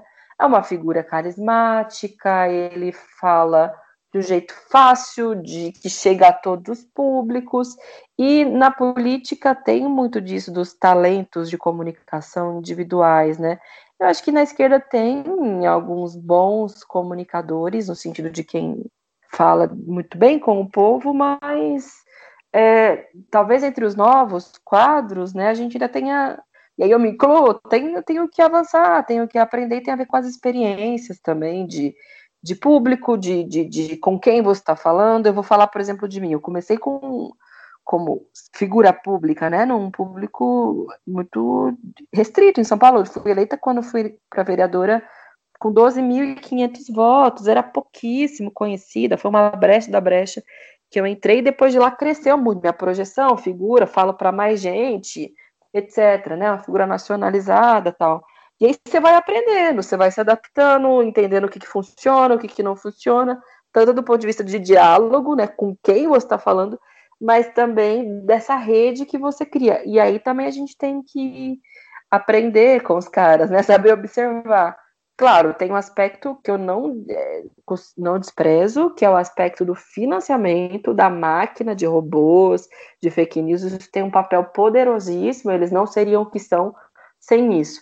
Mas, para além dessa parte mais da máquina, né, da aparelhagem fascista que eles criaram, tem da parte militante, né? Como você disse, das pessoas que reproduzem o conteúdo, como eles fazem isso chegar no grupo de WhatsApp da sua família como é que eles conseguem é, disputar uma narrativa em torno da pandemia, apesar de teve uma unidade geral, né, da sociedade brasileira contra o obscurantismo bolsonarista e cinco meses depois parece que só ele estava falando a verdade sobre absolutamente tudo. Então, eles têm um poder de comunicação. E aí, o que a gente tenta fazer, o nossa turma aqui é mais da, da militância da comunicação, eles estão todos enfiados, assim, nesses grupos bolsonaristas e pegando, entendendo como é que funciona, o que, que não funciona, o que, que é robô, mas o que, que também é, é linguagem, é esperteza, o que, que dá certo, o que, que não dá certo, para a gente tentar, assim, é, se adaptar também e aprender e apostando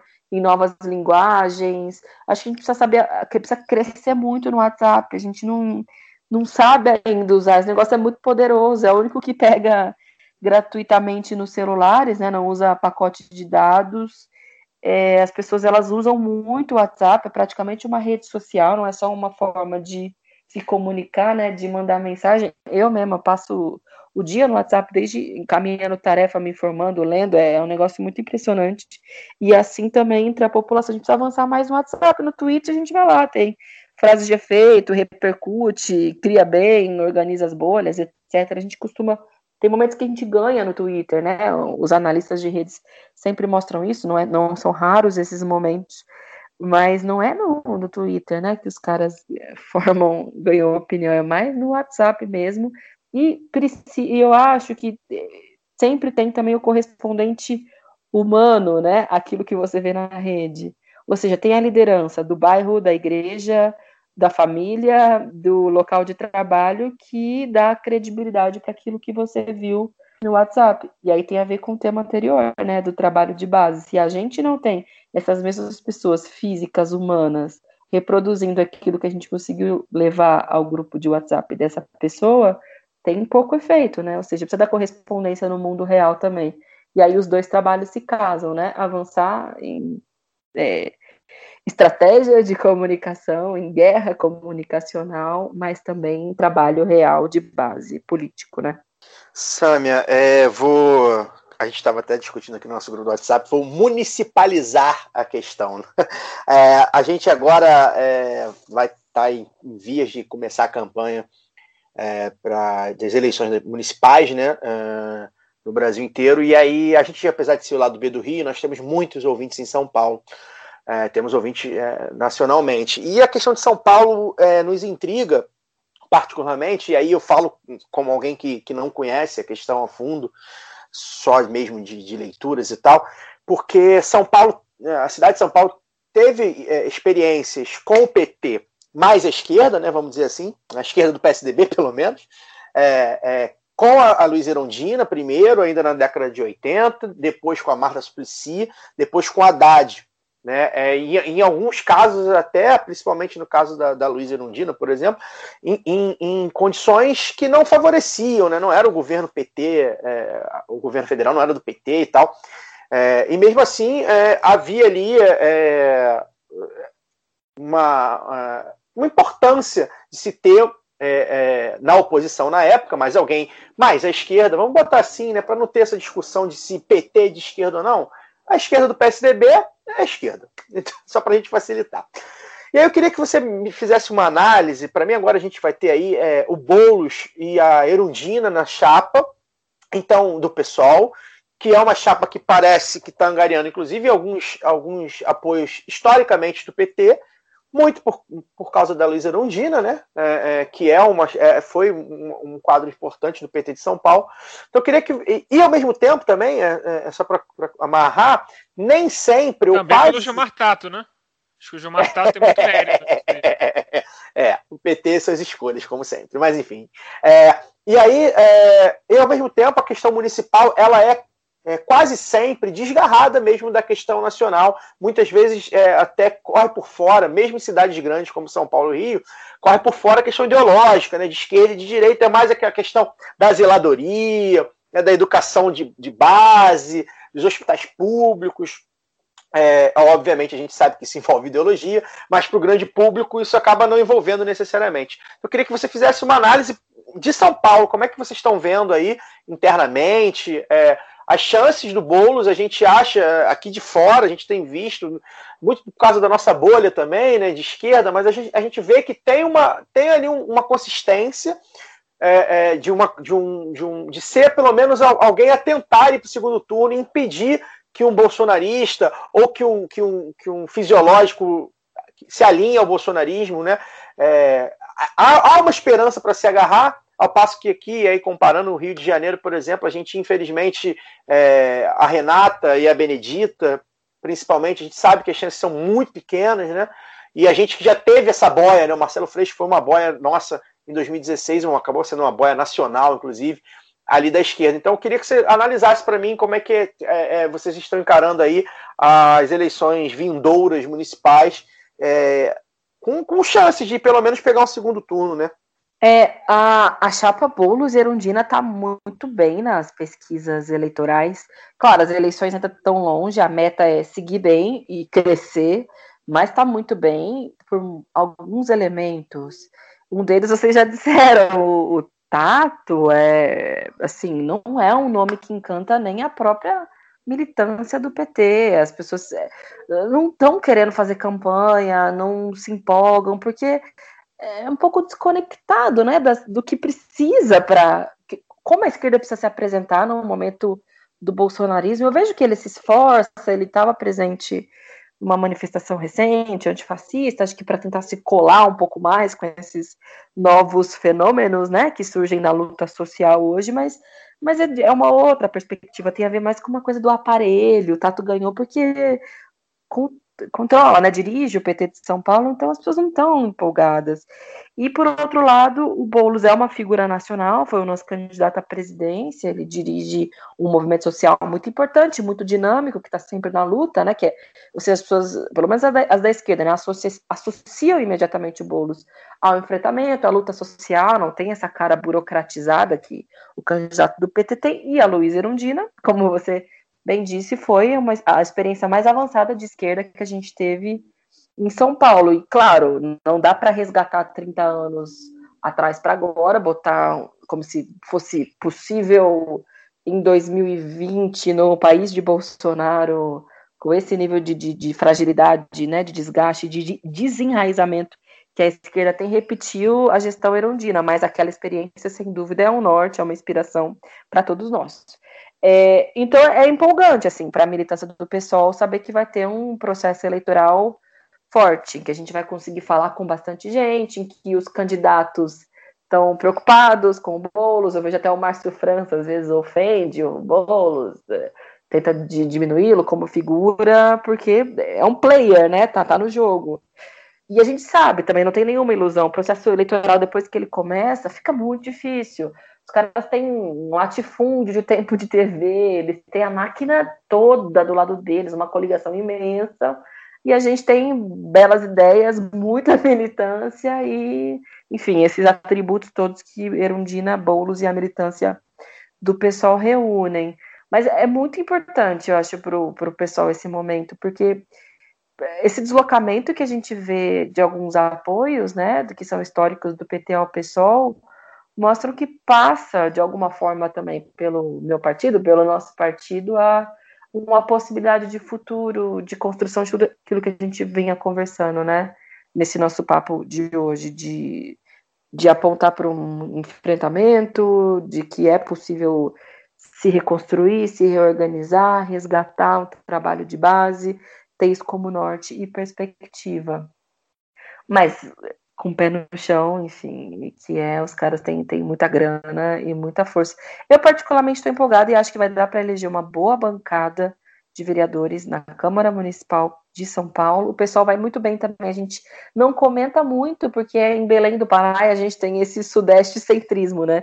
Mas o Edmilson, que é deputado federal de Belém, ele está em primeiro de, disparado nas pesquisas Pode acontecer muita coisa, até lá, é evidente, as máquinas todas, mas ele tem muita, muita chance de ganhar. O que é muito importante, ter uma prefeitura do PSOL no momento de Bolsonaro presidente, vai ser um, uma vitrine importante para o Brasil inteiro. O pessoal está muito bem também em Florianópolis, é, tem algumas cidades do interior de São Paulo que o pessoal está bem, como Sorocaba, que é uma cidade grande, com nosso companheiro Raul Marcelo, que já foi deputado estadual, enfim, tem tem muita expressão. Mas é isso, a gente tem. As eleições são uma, uma etapa importante e mostra aquilo que a gente conversava, o quanto precisamos crescer, acertar na política para de fato disputá-las, né? Porque é, você vê, se tem algumas cidades, tem algumas outras, mas também não é a maioria delas, né? Ainda que São Paulo é uma cidade muito importante, tem reflexo nacional, isso pode gerar uma onda muito boa pelo país, né, para as candidaturas, mas ainda precisamos avançar e para isso precisamos acertar, né, para a gente ser de fato competitivo a nível nacional, né. Sâmia, é, Daniel falando aqui, seguindo essa seara municipal, né, você é deputada federal há um ano e meio, mas antes você foi vereadora por, por dois anos, e a gente está às portas de uma eleição é, municipal e, e, vendo a questão dos programas é, públicos né, para de políticas urbanas é, sendo completamente destroçada né, pelo, pelo governo federal. A gente tem a volta de uma lógica basicamente exclusiva de tomar lá da cá é, político, né? O, as experiências petistas no, no governo federal não conseguiram é, aplicar é, de forma satisfatória todo o acúmulo de décadas que não que o PT e os intelectuais ligados ao PT é, construíram nessa, nessa área do, do, urbanismo, né, que gestou o Ministério das Cidades, que depois acabou sendo parcialmente desvirtuado porque foi para negociação de, de, de, política partidária e hoje em dia no governo Temer, no Temer isso se desarticula e no governo Bolsonaro a gente está na semana aqui do lançamento do arremedo de programa, né, do, do Casa Verde Amarela, que nem a Casa Verde Amarela eles conseguiram colocar no logo. É, como é que você vê o papel do, do pessoal diante dessa, dessas eleições? Como você falou que o partido está com, pela primeira vez, talvez desde sua fundação, com chances concretas de conquistar prefeituras em cidades grandes e médias. É, como é que você vê o papel do, do partido no, do ponto de vista de levantar é, de volta o, o, o, debate por uma política urbana mais justa? Acho que a crise da, da esquerda, né, esses balanços todos que a gente faz, também tem a ver com uma crise programática e uma necessidade de atualizar mesmo o programa de país, mas também para cidades. E para isso, acho que é preciso apostar na aproximação, numa organicidade maior de intelectuais e militantes, né, que elaboram e formulam, estão às vezes na academia, nas universidades, nos livros e que podem contribuir com essa é, força intelectual para uma prática militante e, claro, com lideranças e representantes da base dos movimentos que tragam a concretude, né, que tire o debate da teoria e desça ao chão. Acho que aqui em São Paulo, nesse processo eleitoral, dá para avançar nessa perspectiva, até pelos apoios que estão se deslocando para chapa, né, Boulos Erundina, pelo que a gente vê do, de um debate, assim, né, que está se desenvolvendo entre essas figuras. Ou seja, de que modo eh, a gente consegue organizar esse setor todo intelectual à esquerda junto à luta de classes realmente, né, junto às lideranças dos movimentos, enfim, e junto com a militância do partido, transformando todo esse debate em agitação política, em propaganda e apresentação de propostas concretas. As cidades, aqui em São Paulo é a grande prova disso, né? São cidade, cidade de mercadoria, cidade de negócio, a Faria Lima, né, que vira até um, um conceito de, de, ser humano, os Faria Limers, que virou uma piada nas redes sociais, mas tem uma, uma ideia de Faria Limazização, sei lá, da cidade de São Paulo como um todo, essa ideia do cara que que provou que através do trabalho e de muita inteligência e da bunda virada para a lua, ele é capaz de trazer dinheiro para si, para sua família e fazer com que toda a sociedade avance. Esse modelo ele é expresso na ausência de política pública, na lógica da mercantilização dos direitos. Eu comentei antes, né? Aqui conseguiram aprovar na Câmara Municipal uma proposta do executivo de voucher da educação infantil. Então, pensar que as crianças que estão nascendo na cidade de São Paulo não vão saber o que é uma educação pública a longo prazo, a médio prazo, é um horror. Elas vão estar todas matriculadas em creches privadas, que vão crescer aos montes agora, porque elas vão ter financiamento direto público, com um professor que ganha meio salário mínimo, que não tem uma formação emancipadora nem de longe, e aí é desesperador pensar que o que foi o modelo de educação da Erundina com o Paulo Freire como secretário de educação, daquilo para o que é hoje o Bruno Covas com voucher na educação. Por isso, assim, esse trabalho programático, intelectual, militante, ele é muito importante, porque é no concreto né, que se traduz o, o, nosso programa, o nosso modelo de sociedade, o enfrentamento que a gente faz ao capital. E a eleição municipal é principalmente esse ano, acho que vai ser uma, uma combinação mesmo, né, de um debate nacionalizado, de um balanço do que é um Bolsonaro, vai ser um, uma espécie de um plebiscito, né, de uma avaliação sobre o Bolsonaro, mas acho que até em função da, das contradições que a pandemia trouxe para o Brasil, o local, o concreto, como você responde às demandas do bairro, da vida cotidiana, do transporte, do acesso ao serviço de saúde, do direito à sobrevivência, se a venda da esquina que estava aberta vai conseguir reabrir ou não, porque o cara precisou fechar porque as pessoas consumiram menos na pandemia, isso vai estar muito no debate cotidiano. Então, vai ser um desafio assim para os candidatos, principalmente do pessoal, a conseguirem fazer a tradução desse debate, né? E aí tem a ver com tudo que a gente debateu também, de capacidade de comunicação, de organização popular e de, de formulação programática mesmo. Samia Fagner falando mais uma vez, eu tenho uma pergunta, na verdade ela não é uma, elas são três numa só. É um correspondente nosso, estou brincando, um amigo querido, Gabriel Brito, ele é jornalista também e ele é um paulistano, editor do, do site Correio da Cidadania, e é muito amigo aqui. Eu entrei em contato com ele e ele me mandou umas perguntas. Eu perguntei se ele queria fazer alguma pergunta a você. Ele me mandou algumas provocações é, que queria que você respondesse.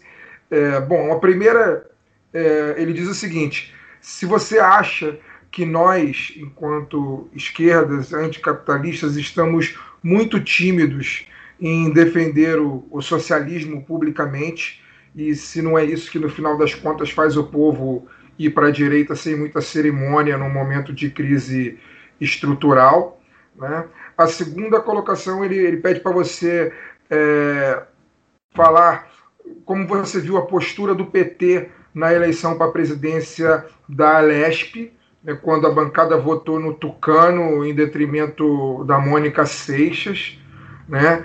E, e a última ele pede para você falar de uma maneira geral como, por que, que o PSDB é tão hegemônico há tanto tempo no estado do, do, de São Paulo, a despeito de todos os seus escândalos de corrupção?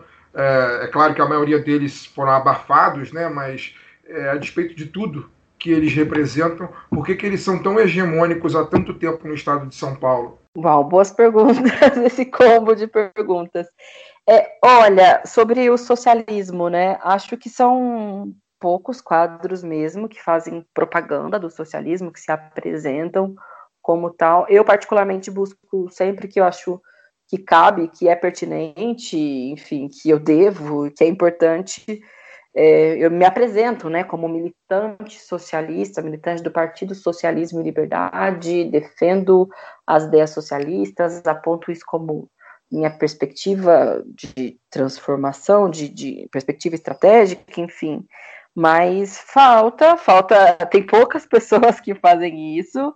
É, parece que tem, que se, alguns é, se renderam né, à pressão e, hegemônica por negar o, o socialismo, mas também é parte dessas disputas, né? Ou seja, de ah, é possível ser de esquerda ou progressista, que é uma palavra que está bem na moda, assim, que acho que tem mais a ver com o tema de costumes do que com é, agenda econômica, né? Aí cabe muita gente, e aí vira uma confusão desgraçada, porque no progressismo cabe tudo, cabe cidadania, sei lá, cabe muitos é, é, duro, né? Esse progressismo foi uma, uma vala assim que nos enfiaram, que às vezes, enfim, é, dificulta a gente se apresentar de, de, de maneira completa. Mas eu busco fazer isso e acho sim, falta mais pessoas para fazerem isso. E todos nós que somos e reivindicamos o socialismo precisamos falar mais para que as pessoas entendam mais quem nós somos, né? A gente precisa se apresentar por completo e não e não pela metade. E não tem porquê, eu não tenho a menor vergonha das ideias que eu defendo, não tenho nenhum arrependimento, da, enfim, da minha militância e vou dizê-la sempre que possível.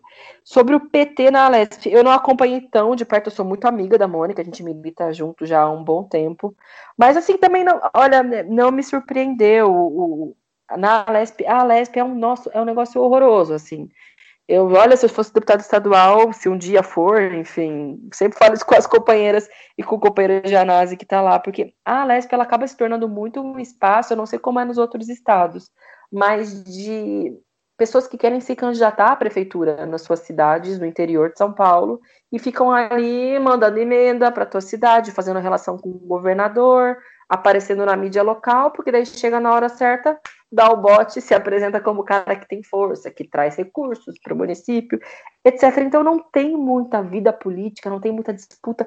E pelo fato do PSDB estar há vinte e tantos anos à frente do governo do Estado, e aí também depois tem a ver com a terceira pergunta, criou um nível de hegemonismo e de forma de, de lidar com os caciques, né, ou com os coronéis que estão na Alesp, que é, o PT entrou como parte desse, desse mesmo modelo, né? Tem a ver com essa leitura que a gente fez a nível nacional, da perspectiva estratégica. Na LESP, acho que também se adaptou a isso, ou seja, vou aqui ter os meus espaços em comissões, presidir algumas comissões que sejam centrais, que daí é onde eu consigo fazer política, vou garantir as minhas emendas, vou garantir a aprovação de projetos, e aí eu consigo me projetar na minha cidade, na minha região, é, sigo com o meu poder político, o aparato na Lesp é grande, do ponto de vista estrutural, né, de assessores, etc. E aí foi isso que a gente viu. Só que esse ano, tô falando que é muito ruim, mas esse ano teve um nível de renovação interessante. A esquerda, infelizmente, a direita também, porque o fenômeno bolsonarista elegeu muita gente terrível, né, em muitos lugares, e aqui não foi diferente. E aí o resultado disso a gente vê agora nas eleições municipais. Eu estava vendo um, um mapinha de desfiliações, não nem sei como que isso chegou na minha mão, mas são essas coisas que circulam, né? De desfiliações, assim, muitos vereadores que eram do PT da cidade do interior se desfiliaram e foram para tudo que é partido, foram para o DEM, foram para outras legendas, porque acho que viam que estavam com pouca força eleitoral, e aí preferiam se manter, nem que fosse se agremiando numa legenda que tem menos afinidade. E aí é um processo de, degenera de degeneração mesmo, né? De, de é decomposição programática, política, leva a isso.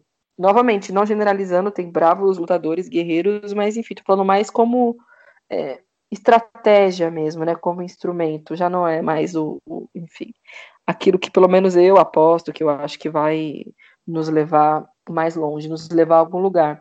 Agora, o que explica a hegemonia do PSDB no estado de São Paulo? Uma vez, quando eu era vereadora, eu conversei com alguns vereadores um pouco sobre isso, assim, do PSDB, claro, para tentar entender como eles são, né? Porque para mim sempre foi um troço muito distante, eu não tenho a menor proximidade, afinidade. Uns deles me explicaram a figura que o Alckmin teve. O Alckmin ele foi prefeito de Pindamonhangaba, ele era bem jovem e virou uma figura assim na região. E ele se tornou, se eu não me engano, secretário-geral, enfim, teve algum cargo dentro do PSDB. E a tarefa dele era rodar o Estado, dialogando com as lideranças da Igreja Católica, da maçonaria e da, da, da burguesia local, né, da pequena burguesia das, das diferentes cidades do interior de São Paulo, principalmente a partir dessas duas, né, igreja e maçonaria, e com isso ele tra transformou o PSDB numa máquina pelo Estado, em determinado momento ele conseguiu se tornar o vice do senhor Mário Covas, o Covas faleceu de câncer, ele se tornou governador e bem, o resto da história do Alckmin vocês conhecem. Mas eles acabaram criando um, esse modus operandi pelo estado de São Paulo, né? ou seja, relação com prefeitos locais, elegem prefeitos, tem uma máquina política de diálogo com essas lideranças mais conservadoras, e o interior de São Paulo, eu vim de lá, eu sou de uma cidade chamada Presidente Prudente, que é quase Mato Grosso do Sul. Uma hora e pouquinho você chega no Mato Grosso do Sul. Uma cidade muito conservadora, uma cidade que hoje é administrada pelo PSDB, antes era pelo Democratas, assim. É, e você vê essa realidade em várias regiões do estado de São Paulo. Então eles acabaram se tornando uma máquina. Acho que essa eleição de agora vai ser um, um teste para o PSDB, porque mudou de direção. Hoje é o Dória, que é um cara que arranjou muito inimigo dentro do próprio partido, mas que, ao que me consta, tem um nível de hegemonia já bem consolidado, assim, ele conseguiu se tornar a referência para esses caras todos no estado, e agora com a máquina do governo na mão, imagina, ele deve estar tá fazendo muita política para esses prefeitos todos, ou que estão querendo se tornar prefeitos nas eleições municipais, mas também vai ser um teste, porque o PSDB perdeu muito espaço para o bolsonarismo, né, na, na eleição municipal, isso se, aliás, na eleição nacional, isso se, se expressou. Vamos ver como isso vai se refletir nas eleições municipais. Porque, claro, eu sei do espaço que o pessoal tem no interior, a gente tem chance em algumas cidades, algumas câmaras, mas a, a, tendência é a direita mesmo, né? Ganhar na maioria dessas cidades, principalmente nos cincões do interior paulista. E aí vamos ver. É duro, né? Imagina, olha a perspectiva. É um bolsonarista ou é um dorista? Bom, enquanto isso, a gente precisa avançar na nossa capacidade de organização partidária também nas cidades do interior, enfrentar as distâncias, os 700 quilômetros, 800 quilômetros que precisam ser percorridos, não importa, mas a gente precisa se jogar para isso também, porque a situação é, é meio desesperadora. Os caras têm as lideranças locais, a grana local, a máquina da prefeitura, e só essa máquina há tantos anos e a situação é trágica mesmo. É, eu tive o com o perdão, o desprazer de visitar Presidente Prudente muitas vezes na minha adolescência e jovem adulteza. É mesmo? É, meu, meu, pai, mora, meu pai morava lá. Meu pai Olha morava só. lá. E assim, foi o lugar que eu tive maior contato com opiniões de extrema direita assim na minha vida. Foi a primeira vez que eu ouvi uma pessoa dizer que tinha, por exemplo, prazer em fazer desmatamento pessoalmente. O cara E o cara chegava... mora em Niterói, hein? Quando chegava na época de, fazer o desmatamento lá no Xingu, ele fazia questão de pegar um avião para ir lá fazer pessoalmente o desmatamento. Esse é o nível de pessoa que eu conheci em Presidente Prudente. Mas quando eu volto para visitar meus pais, assim, eu sou quase um anticristo na cidade, porque eu acabei me tornando conhecida. É porque anticristo, muito bom. É a menina que saiu de lá, foi para São Paulo, de repente virou vereadora, de repente virou deputada, ninguém entendeu muito bem, e é essa figura tal. Então é, é, é, é, é sempre uma. Claro, tem gente muito querida lá também, meus familiares são todos de lá, tem um, uma esquerda res, que resiste, que tem vida pensante e progressista também, mas é, é, bem conservador, é muito uma elite agrária, rural, Sim, é, ele, fundiária. É, é, a, é a bancada ruralista tomando uísque com água com gás no almoço. É, é, definiu bem, é isso mesmo. É. A definição tem, tem, tem, tem praxis. Mas, é, falando em pessoas de direita e caricatas, é, eu queria te perguntar tangencialmente sobre a colega de plenário, a Flor Delis, que está aí num rolê muito, muito curioso, né? Mas não é sobre o rolê dela que eu quero perguntar, não. É, todo mundo na família dela que estava envolvido no homicídio do marido foi preso, menos ela, por causa do foro de prerrogativa de função que ela tem. O foro de prerrogativa de função é uma coisa que eu, inclusive, sempre defendi, continuo defendendo. Acho que é fundamental para que, por exemplo, digamos, que se o Bolo se eleger prefeito é, para pegar no mandato de 2021, se não houvesse foro de prerrogativa de função, é, qualquer juiz que fosse de direita que não gostasse dele, acabaria com o mandato dele e não deixaria ele governar. Então, sem foro de prerrogativa de função, é impossível a esquerda pensar em governar no Brasil. Mas, por outro lado, quando se trata né, de um crime comum, como um homicídio quintuplamente qualificado, é, parece um tanto quanto inadequado que esse deputado tenha é, a proteção do foro. É, qual a sua opinião sobre isso e né, se você se você tivesse esse poder, você talvez mudaria a lei do foro de prerrogativa de função para deixar ele maior, menor, mais específico? Como é que você vê essa questão? Nossa, esse é um, um ótimo debate. Sabe, eu tenho uma posição, acho que muito parecida com a sua. É, eu entendo totalmente um, um rechaço que pode haver com a ideia do, do foro privilegiado, né? Que se chama. Porque dá essa ideia, puta, então quer dizer que só porque o cara é deputado, ele vai ser julgado de uma maneira diferente. Eu, que sou um popular, tô sujeito a essa justiça racista e que tem um viés de classe muito claro. É, não, eu não concordo com essa tese, né? Acho que tem um problema muito profundo no judiciário brasileiro. Sim, ele é, é, atua, né, para privilégio da elite. Tem uma questão racial muito evidente. É só ver os nossos presídios, a forma como as pessoas são presas por portarem algumas gramas de droga, de maconha, ou quando elas são presas por qualquer outro motivo, porque o policial quis que elas fossem presas, quando elas levam um tiro na cabeça simplesmente por elas existirem, enfim, é isso.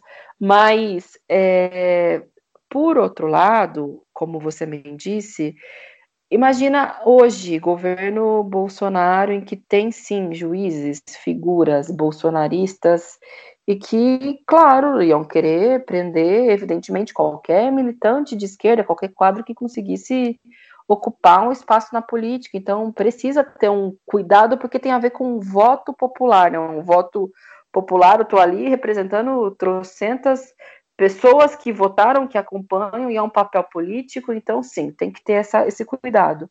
Mas aí tem essa contradição do caso. Tem, teria uma saída mais rápida mesmo dentro do foro privilegiado, que é a, a Câmara precisa ser atuada imediatamente, uma pessoa que cometeu um crime comum, a Câmara precisa imediatamente levar isso para o Conselho de Ética. E no Conselho de Ética precisa imediatamente, assim, com regime de urgência urgentíssima, definir se ela pode continuar sendo uma deputada ou não. E não, não pode continuar sendo uma deputada. Sim, precisa imediatamente que seja julgada. E também precisaria ter regime de urgência do Supremo para tomar uma decisão. Mas aí, aí entra o lado do que é a política brasileira também, né? Que é como a justiça tem um viés de classe, como eu estava dizendo, quem consegue se relacionar mais, né, no meio do judiciário também a, a demora dele ou a celeridade dele é útil para os seus próprios interesses. Então, o que eu quero dizer, como também fazer uma reforma né, na, na lógica da, do foro privilegiado, que é um pouco da, da provocação, né, do debate que você traz, sem que isso aumente o nível de perseguição política e jurídica que existe no Brasil, aqueles que usam dos seus mandatos, do seu poder político como instrumento da luta de classes. É, eu não sei, não tenho uma resposta para isso, mas eu sei que tem uma resposta dentro da lei, ou seja, urgência, urgentíssima, celeridade. E, gente, a sociedade tá, tá meio. Essa história da Flor de Lis, eu falei, não, eu não vou me perguntar da Flor de Lis, não. Me perguntaram da Flor de Lis, porque é um troço assim, meu Deus, é, é um pouco do, do, da, da hipocrisia da sociedade brasileira escancarada num filme que nenhum roteirista fosse, seria capaz de criar, assim. E é isso, é o, é o neopentecostal os neopentecostais, né, parte deles que estão no comando dessas grandes máquinas e que tentam impor uma moralidade que é mentirosa, né? Uma história, meu Deus do céu. Cada dia que eu conheço essa história eu fico mais horrorizada, assim. Mas enfim, eu espero ter respondido a sua. Você vê, eu não tenho muito uma resposta, mas acho que é uma reflexão boa esse tema do foro privilegiado, porque eu também tenho as minhas questões com ele, sim. É, rapidinho é... uma parte aqui Vai, sobre o, o, caso da, da, da Flor de Lis, é que o, tá toda a repercussão, né, os memes explodindo aí e tal. É, o, o Porchat, comediante do Porta dos Fundos, postou ontem, hoje, não, não lembro, é, assim, com, com, uma legenda tipo o jogo virou, o mundo dá voltas e tal, do, de, uma declaração da deputada Flor de Lis sobre aquele, aquele especial de fim de ano Portas Fundos, né, que deu toda uma polêmica, o Jesus gay e tal, e ela falando que era um absurdo, que era um ataque a coisa toda neopentecostal padrão. Só que se você vê a data, foi o especial do, do, final do ano passado, 2019, né? A data era dezembro de 2019. E o crime aconteceu em junho. E uma ou duas semanas depois do crime, a Flor de Lis já era a principal suspeita. E isso quem dizia eram os, os delegados que, que, cuidavam do caso. É, e quem ouve o lado B há, mais de um ano e meio sabe que a gente cantava essa pedra também lá atrás. E, tipo, a gente e a polícia do Rio de Janeiro. É, então é, é impressionante que ela continuou, não só continuou o seu mandato normalmente, como continuou a falar os seus neopentecostalismos padrão normalmente. Né? Nada aconteceu, só agora que ela foi indiciada, mas ela passou esse ano inteiro é, agindo 100% normalmente. Continuou e continua. Hoje, é, hoje mesmo, é, hoje ela deu uma declaração dizendo que o culto estava tava mantido e que era para todo mundo ir e que em breve a situação, a verdade vai vir à tona. Continua no mesmo ritmo. É, eu só queria acrescentar o que a Samia falou. O roteirista do filme dela podia ter pensado nisso, porque não pensou. É. Vai, vai, vai. E aí ainda fica o aviso que nós ainda faremos uma live vendo esse filme junto com você, ouvinte. É, só sobre, já que vocês entraram nesse assunto da, da Flor de Lis, né, a, gente, a gente tinha falado já né, no, no, ano passado, como o Daniel falou, a gente desconfiou logo, muita gente boa desconfiou logo, tava história mal contada e tal. E que tem alguns elementos aqui, né? Igreja própria para ludibriar a fé alheia, evocação de Deus a torta e a direito, né? Chama todo mundo de irmão e trata como uma grande família. É, orgias em casa e discurso moralista na rua, né? A crise estética que está ali, né? Porque tudo muito brega, meio cinza, feio e tal. É, milhares de votos, tem a Flor de Lis. E assassinato, né? Então o Brasil é uma imensa família Flor de Lis, infelizmente, mas estamos aí tentando mudar isso. Samuel, uma última pergunta. É, a gente, é, particularmente para mim, é, dois episódios recentes da, da de, de, movimentos é, de rua me deixaram, aqueceram meu coração, me deixaram mais esperançoso. É, eu que tenho estado mais pessimista do que o normal. E esses dois episódios envolveram diretamente participação ativa de mulheres. Né? Primeiro, ele não, né, em 2018, um movimento muito bonito, uh, tentando evitar o, o, que, o, que o Jair Bolsonaro fosse eleito, movimento promovido e, e, e realizado executado por mulheres. Uh, e também, na, há duas semanas atrás, é, quando da, do aborto legal feito pela criança que foi estuprada pelo tio, um movimento de mulheres de Recife foi lá na porta do hospital é, garantir que aquilo acontecesse. Foram, foram duas cenas que me comoveram bastante. E eu queria que você comentasse, a gente tem visto aí, acho que já de 2018, lá nos Estados Unidos também, a gente sabe que a gente às vezes acaba copiando muita coisa dos Estados Unidos. Lá nos Estados Unidos também já tem esse movimento do papel das mulheres no enfrentamento ao, ao à extrema-direita, né? A esse neofascismo que a gente vê. Né? Obviamente, infelizmente, não são todas as mulheres que enfrentam, algumas estão aliadas, né? É, obviamente, acabamos de citar uma delas, mas de, de uma forma geral, é, a gente vê que há um, um, certo, não vou dizer padrão, mas há uma certa é, tendência é, de, das mulheres terem também é, conquistado esse, essa questão do protagonismo, né? E a gente vê não só com você, mas com as suas colegas que a gente já trouxe aqui, do pessoal que eu citei, a Talíria, a Aura, enfim, e outras também, outras tantas fora da, da, da política institucional. Então eu queria que você analisasse é, como é que você vê o papel da mulher na, nessa, nessa questão de enfrentamento direto praticamente, né? Tiveram também as torcedoras organizadas, lembrei aqui, as torcedoras organizadas em maio, também fizeram lá, foram juntos com os torcedores, fizeram lá o protesto. É, queria que você falasse um pouco desse papel, você como uma das representantes na política institucional, é, desse papel das mulheres, se você acha que é, como isso vai se dar, e acredito eu que seja vital para a gente vencer uh, a extrema-direita. Ah, que legal te ouvir. Eu penso muito parecido, assim, também me dá um, um quentinho no coração, porque acho também as mulheres hoje são um motor da luta contra a extrema-direita, que não está só no Brasil, da luta anticapitalista, né? E acho que tem a ver com o papel na esfera da reprodução que a mulher ocupa na sociedade, ou seja, se tem um problema de crise né, no capitalismo, isso evidentemente significa para o povo desemprego, miséria, crises ambientais, reestruturação do mundo do trabalho, etc. Isso também significa para a mulher que está nessa esfera, né, que está submetida a tudo isso, também um aumento da exploração do trabalho que ela faz dentro de casa, que é o trabalho invisível e é o trabalho não remunerado, porque o não remunerado acaba tendo ainda menos valor numa lógica em que se paga um salário menor para toda a população e que o nível de desemprego é maior, ou que se, depende mais de programas de assistência, da Previdência, justamente no momento em que ela é a primeira a ser desmontada, como é o caso do Jair Bolsonaro aqui no Brasil com a reforma da Previdência que foi feita no ano passado. Então, acho que tem duas perspectivas, né? Tem essa que tem a ver com as demandas econômicas e o papel que a mulher ocupa. Então, tá, concretamente significa você tem um problema de habitação, de moradia, as pessoas não têm casa, é muito comum, né, você ver mulheres na liderança desses movimentos, porque elas que têm o papel de pensar que as suas crias precisam ter comida, precisam ter casa, precisam ter escola, precisam ter acesso a espaço de saúde, é, precisa de lar dentro de casa, precisa ter um teto.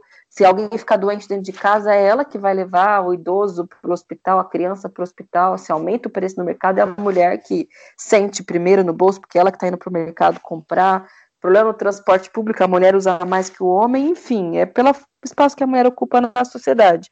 Mas tem um outro aspecto que eu não acho que seja menor, que também tem importância, que tem a ver com o aspecto cultural ou moral, digamos assim, que tem uma nova geração, e aí tem a ver muito com a luta feminista, né, que é uma luta contra a violência, contra a caretice, o moralismo, a imposição de modelos de família, de comportamento, tem muito a ver com o debate da violência física, da violência sexual, e aí o caso da menina, da criança que você pegou do, né, para ilustrar do Espírito Santo, ele é, ele, para mim, ele reúne todos esses elementos, né, do, do desmonte do Estado, das carências que o feminino tem na sociedade brasileira de assistência, de renda, de ter liberdade dentro da própria casa, porque ela era violentada por um familiar desde os seis anos de idade dentro de casa, mas também na esfera dos direitos sexuais e reprodutivos, daquela gente horrível que foi para a porta do hospital violentar mais uma criança que já passou por quatro anos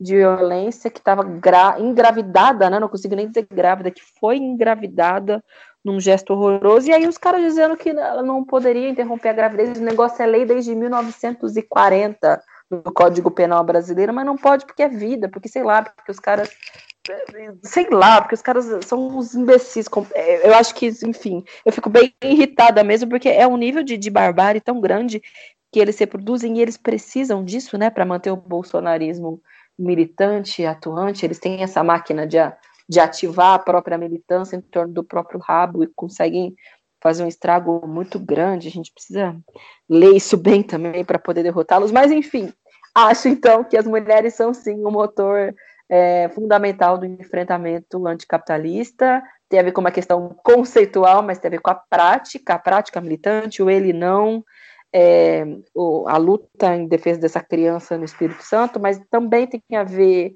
se a gente for para a esfera da política institucional, né, com o papel que as parlamentares cumprem, mas aí me permita fazer só um parênteses, também tem os perigos, né, do, das disputas que estão em torno do que significa a mulher na política, do que significa o feminismo, uma disputa liberal em torno disso, eu quero dizer.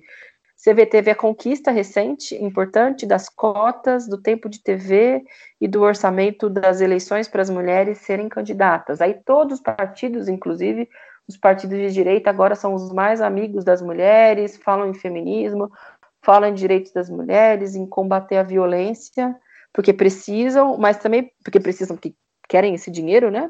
Querem ter espaço político com isso, mas porque precisam disputar também a consciência o imaginário dessas mulheres que estão se organizando, estão tomando as suas, estão compreendendo os perigos do bolsonarismo, estão compreendendo os problemas do capitalismo em última instância.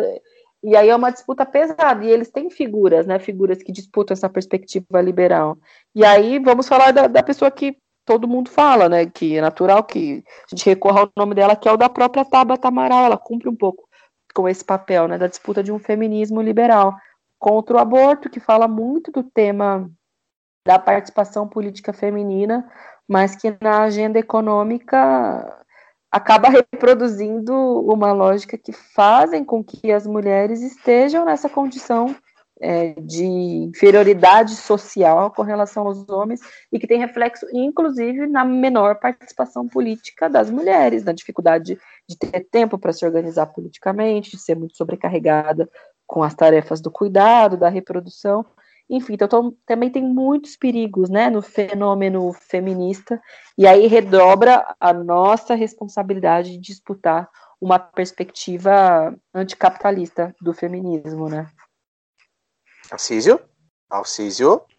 Eu acho que o Alcísio caiu, hein? Caiu, hein?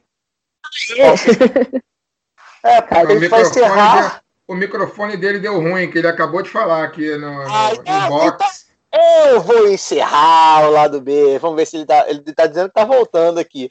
Vai voltar ou não vai? Vocês vão encerrar, hein? Vou encerrar. Contar, cara. A gente já foi melhor nisso.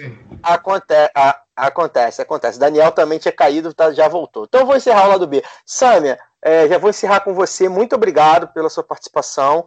É, a gente sabe, é, a gente ouve muito o que os, os, os ouvintes têm para dizer, né? E você foi muito citada, né? A gente, como te falei, o lado B do Rio, mas a gente está muito também em outros estados e é muito bom ouvir, é, primeiro, é, pessoas jovens na política, é, com a luta que nós temos, e de, de fora do Rio de Janeiro também. Então, é, agradecer a sua presença. Muito obrigado. Nossa, eu que agradeço. Eu gostei muito do papo, deu para a gente falar de, de muitas coisas. Fico feliz de ter sido bastante citada também. Eu ouvi o, a entrevista, né, o papo que vocês fizeram com o Glauber, eu achei muito, muito legal, então eu fiquei muito contente quando eu fui convidada e estou sempre à disposição, tanto para os papos, mas, claro, para as lutas todas que são nossas também. Obrigadão, gente.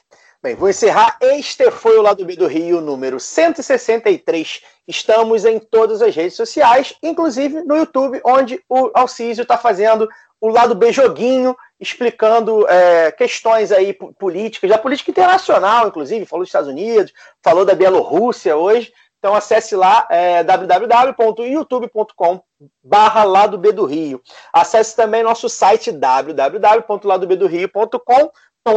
Também tem texto lá, eu tenho escrevido bastante, já diria o poeta. O Fagner escreveu hoje um texto, mais ou menos o que ele disse na abertura dele, então acesse lá.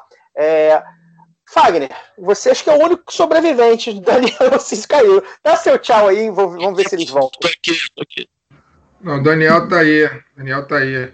Então, dá seu tchau. É... Bom, o...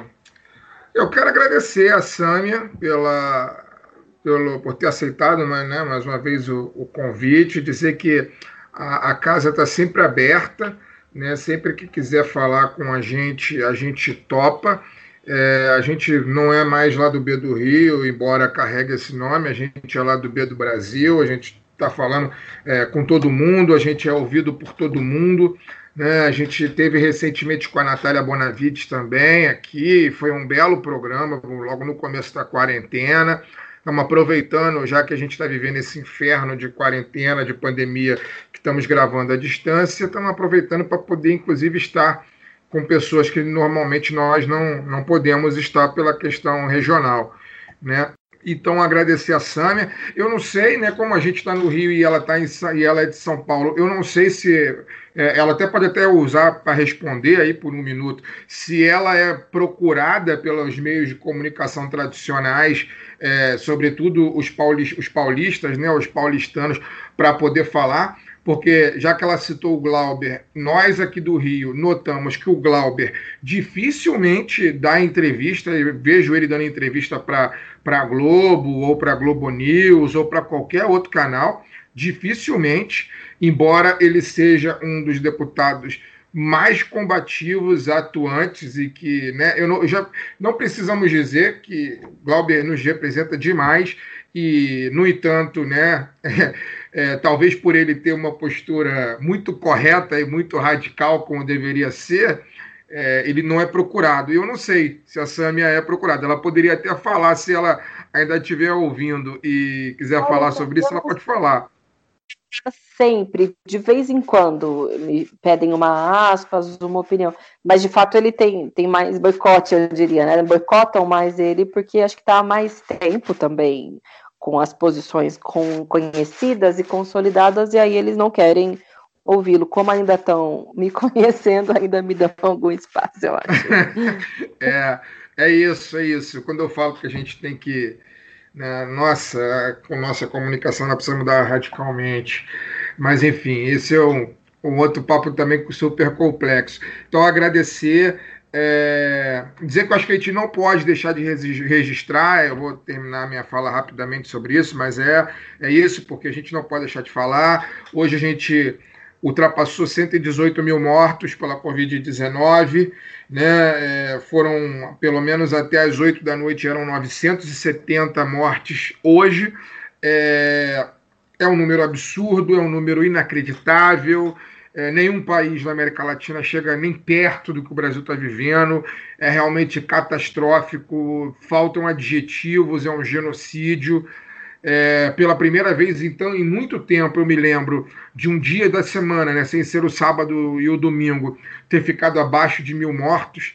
Mas isso é, é inacreditável o que está acontecendo, a naturalidade com que o governo brasileiro simplesmente acha que né, é normal, e a naturalidade com que a gente está encarando. Eu estou aqui gravando no meu quarto com absolutamente tudo fechado, porque aonde eu moro a vida virou, voltou completamente ao normal. É um barulho como se nada tivesse acontecendo. Então estou trancado no calor aqui para poder gravar e ficar razoavelmente bom o áudio, porque senão vaza barulho de tudo quanto é lugar. É, então a gente tem que registrar isso, é realmente inacreditável o tempo que a gente está vivendo, nunca imaginei que fosse, fosse viver, por mais que eu, né, eu tenho 30, vou fazer, estou às beiras de completar 38 anos, eu sei o quanto a morte é banalizada, né, o quanto a vida não tem valor no Brasil, mas eu acho que nós ultrapassamos todos os limites do tolerável, é, com isso que a gente está vivendo de março até Deus sabe quando, né? Até que saia essa vacina é, para poder, enfim, por fim a essa tragédia, a esse, esse, esse pesadelo que a gente está vivendo. Então, acho que é o tipo de coisa que eu não posso deixar de falar. No mais, espero que nós estejamos com saúde na próxima semana. Temos outro convidado super especial, super esperado no lado B. E, e pô, é isso. Torcer para que a gente tenha saúde para poder estar aqui na semana que vem, mais uma vez, falando aquilo que tem que ser dito, né, apontando o dedo para quem tem que ser apontado. Dito isso, é isso aí. Um grande abraço a todos, saúde e até semana que vem. É, é, isso, né? Acabaram vencendo a gente pelo cansaço. Daniel Soares, muito obrigado. Consegui sobreviver. Conexão conseguiu sobreviver o programa inteiro, então estou feliz. É, muito obrigado a, a Sâmia pela participação. O programa foi ótimo. E até semana que vem. Bem, gente, até semana que vem. O Cis está mandando um tchau para todos. E semana que vem nós estamos de volta. Tchau, tchau.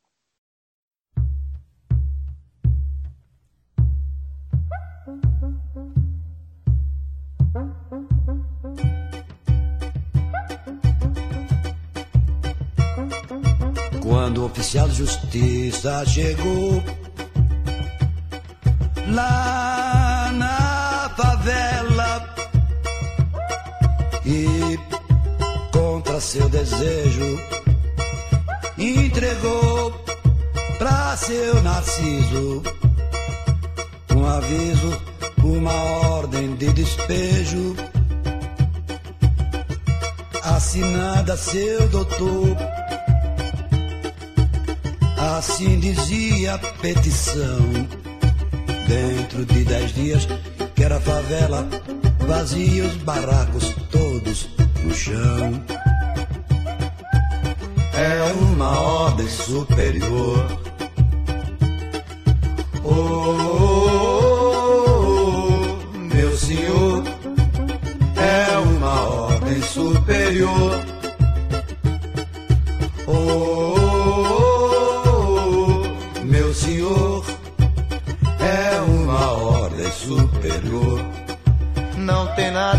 Não, seu doutor, não tem nada não. Amanhã mesmo vou deixar meu barracão. Não tem nada não, seu doutor, vou sair daqui pra não ouvir o ronco do trator. Pra mim não tem problema. Em qualquer canto me arrumo, de qualquer jeito me ajeito. Depois, o que eu tenho é tão pouco. Minha mudança é tão pequena que cabe no bolso de trás. Mas essa gente aí, hein? Como é que faz? Mas essa gente aí, hein? Como é que faz?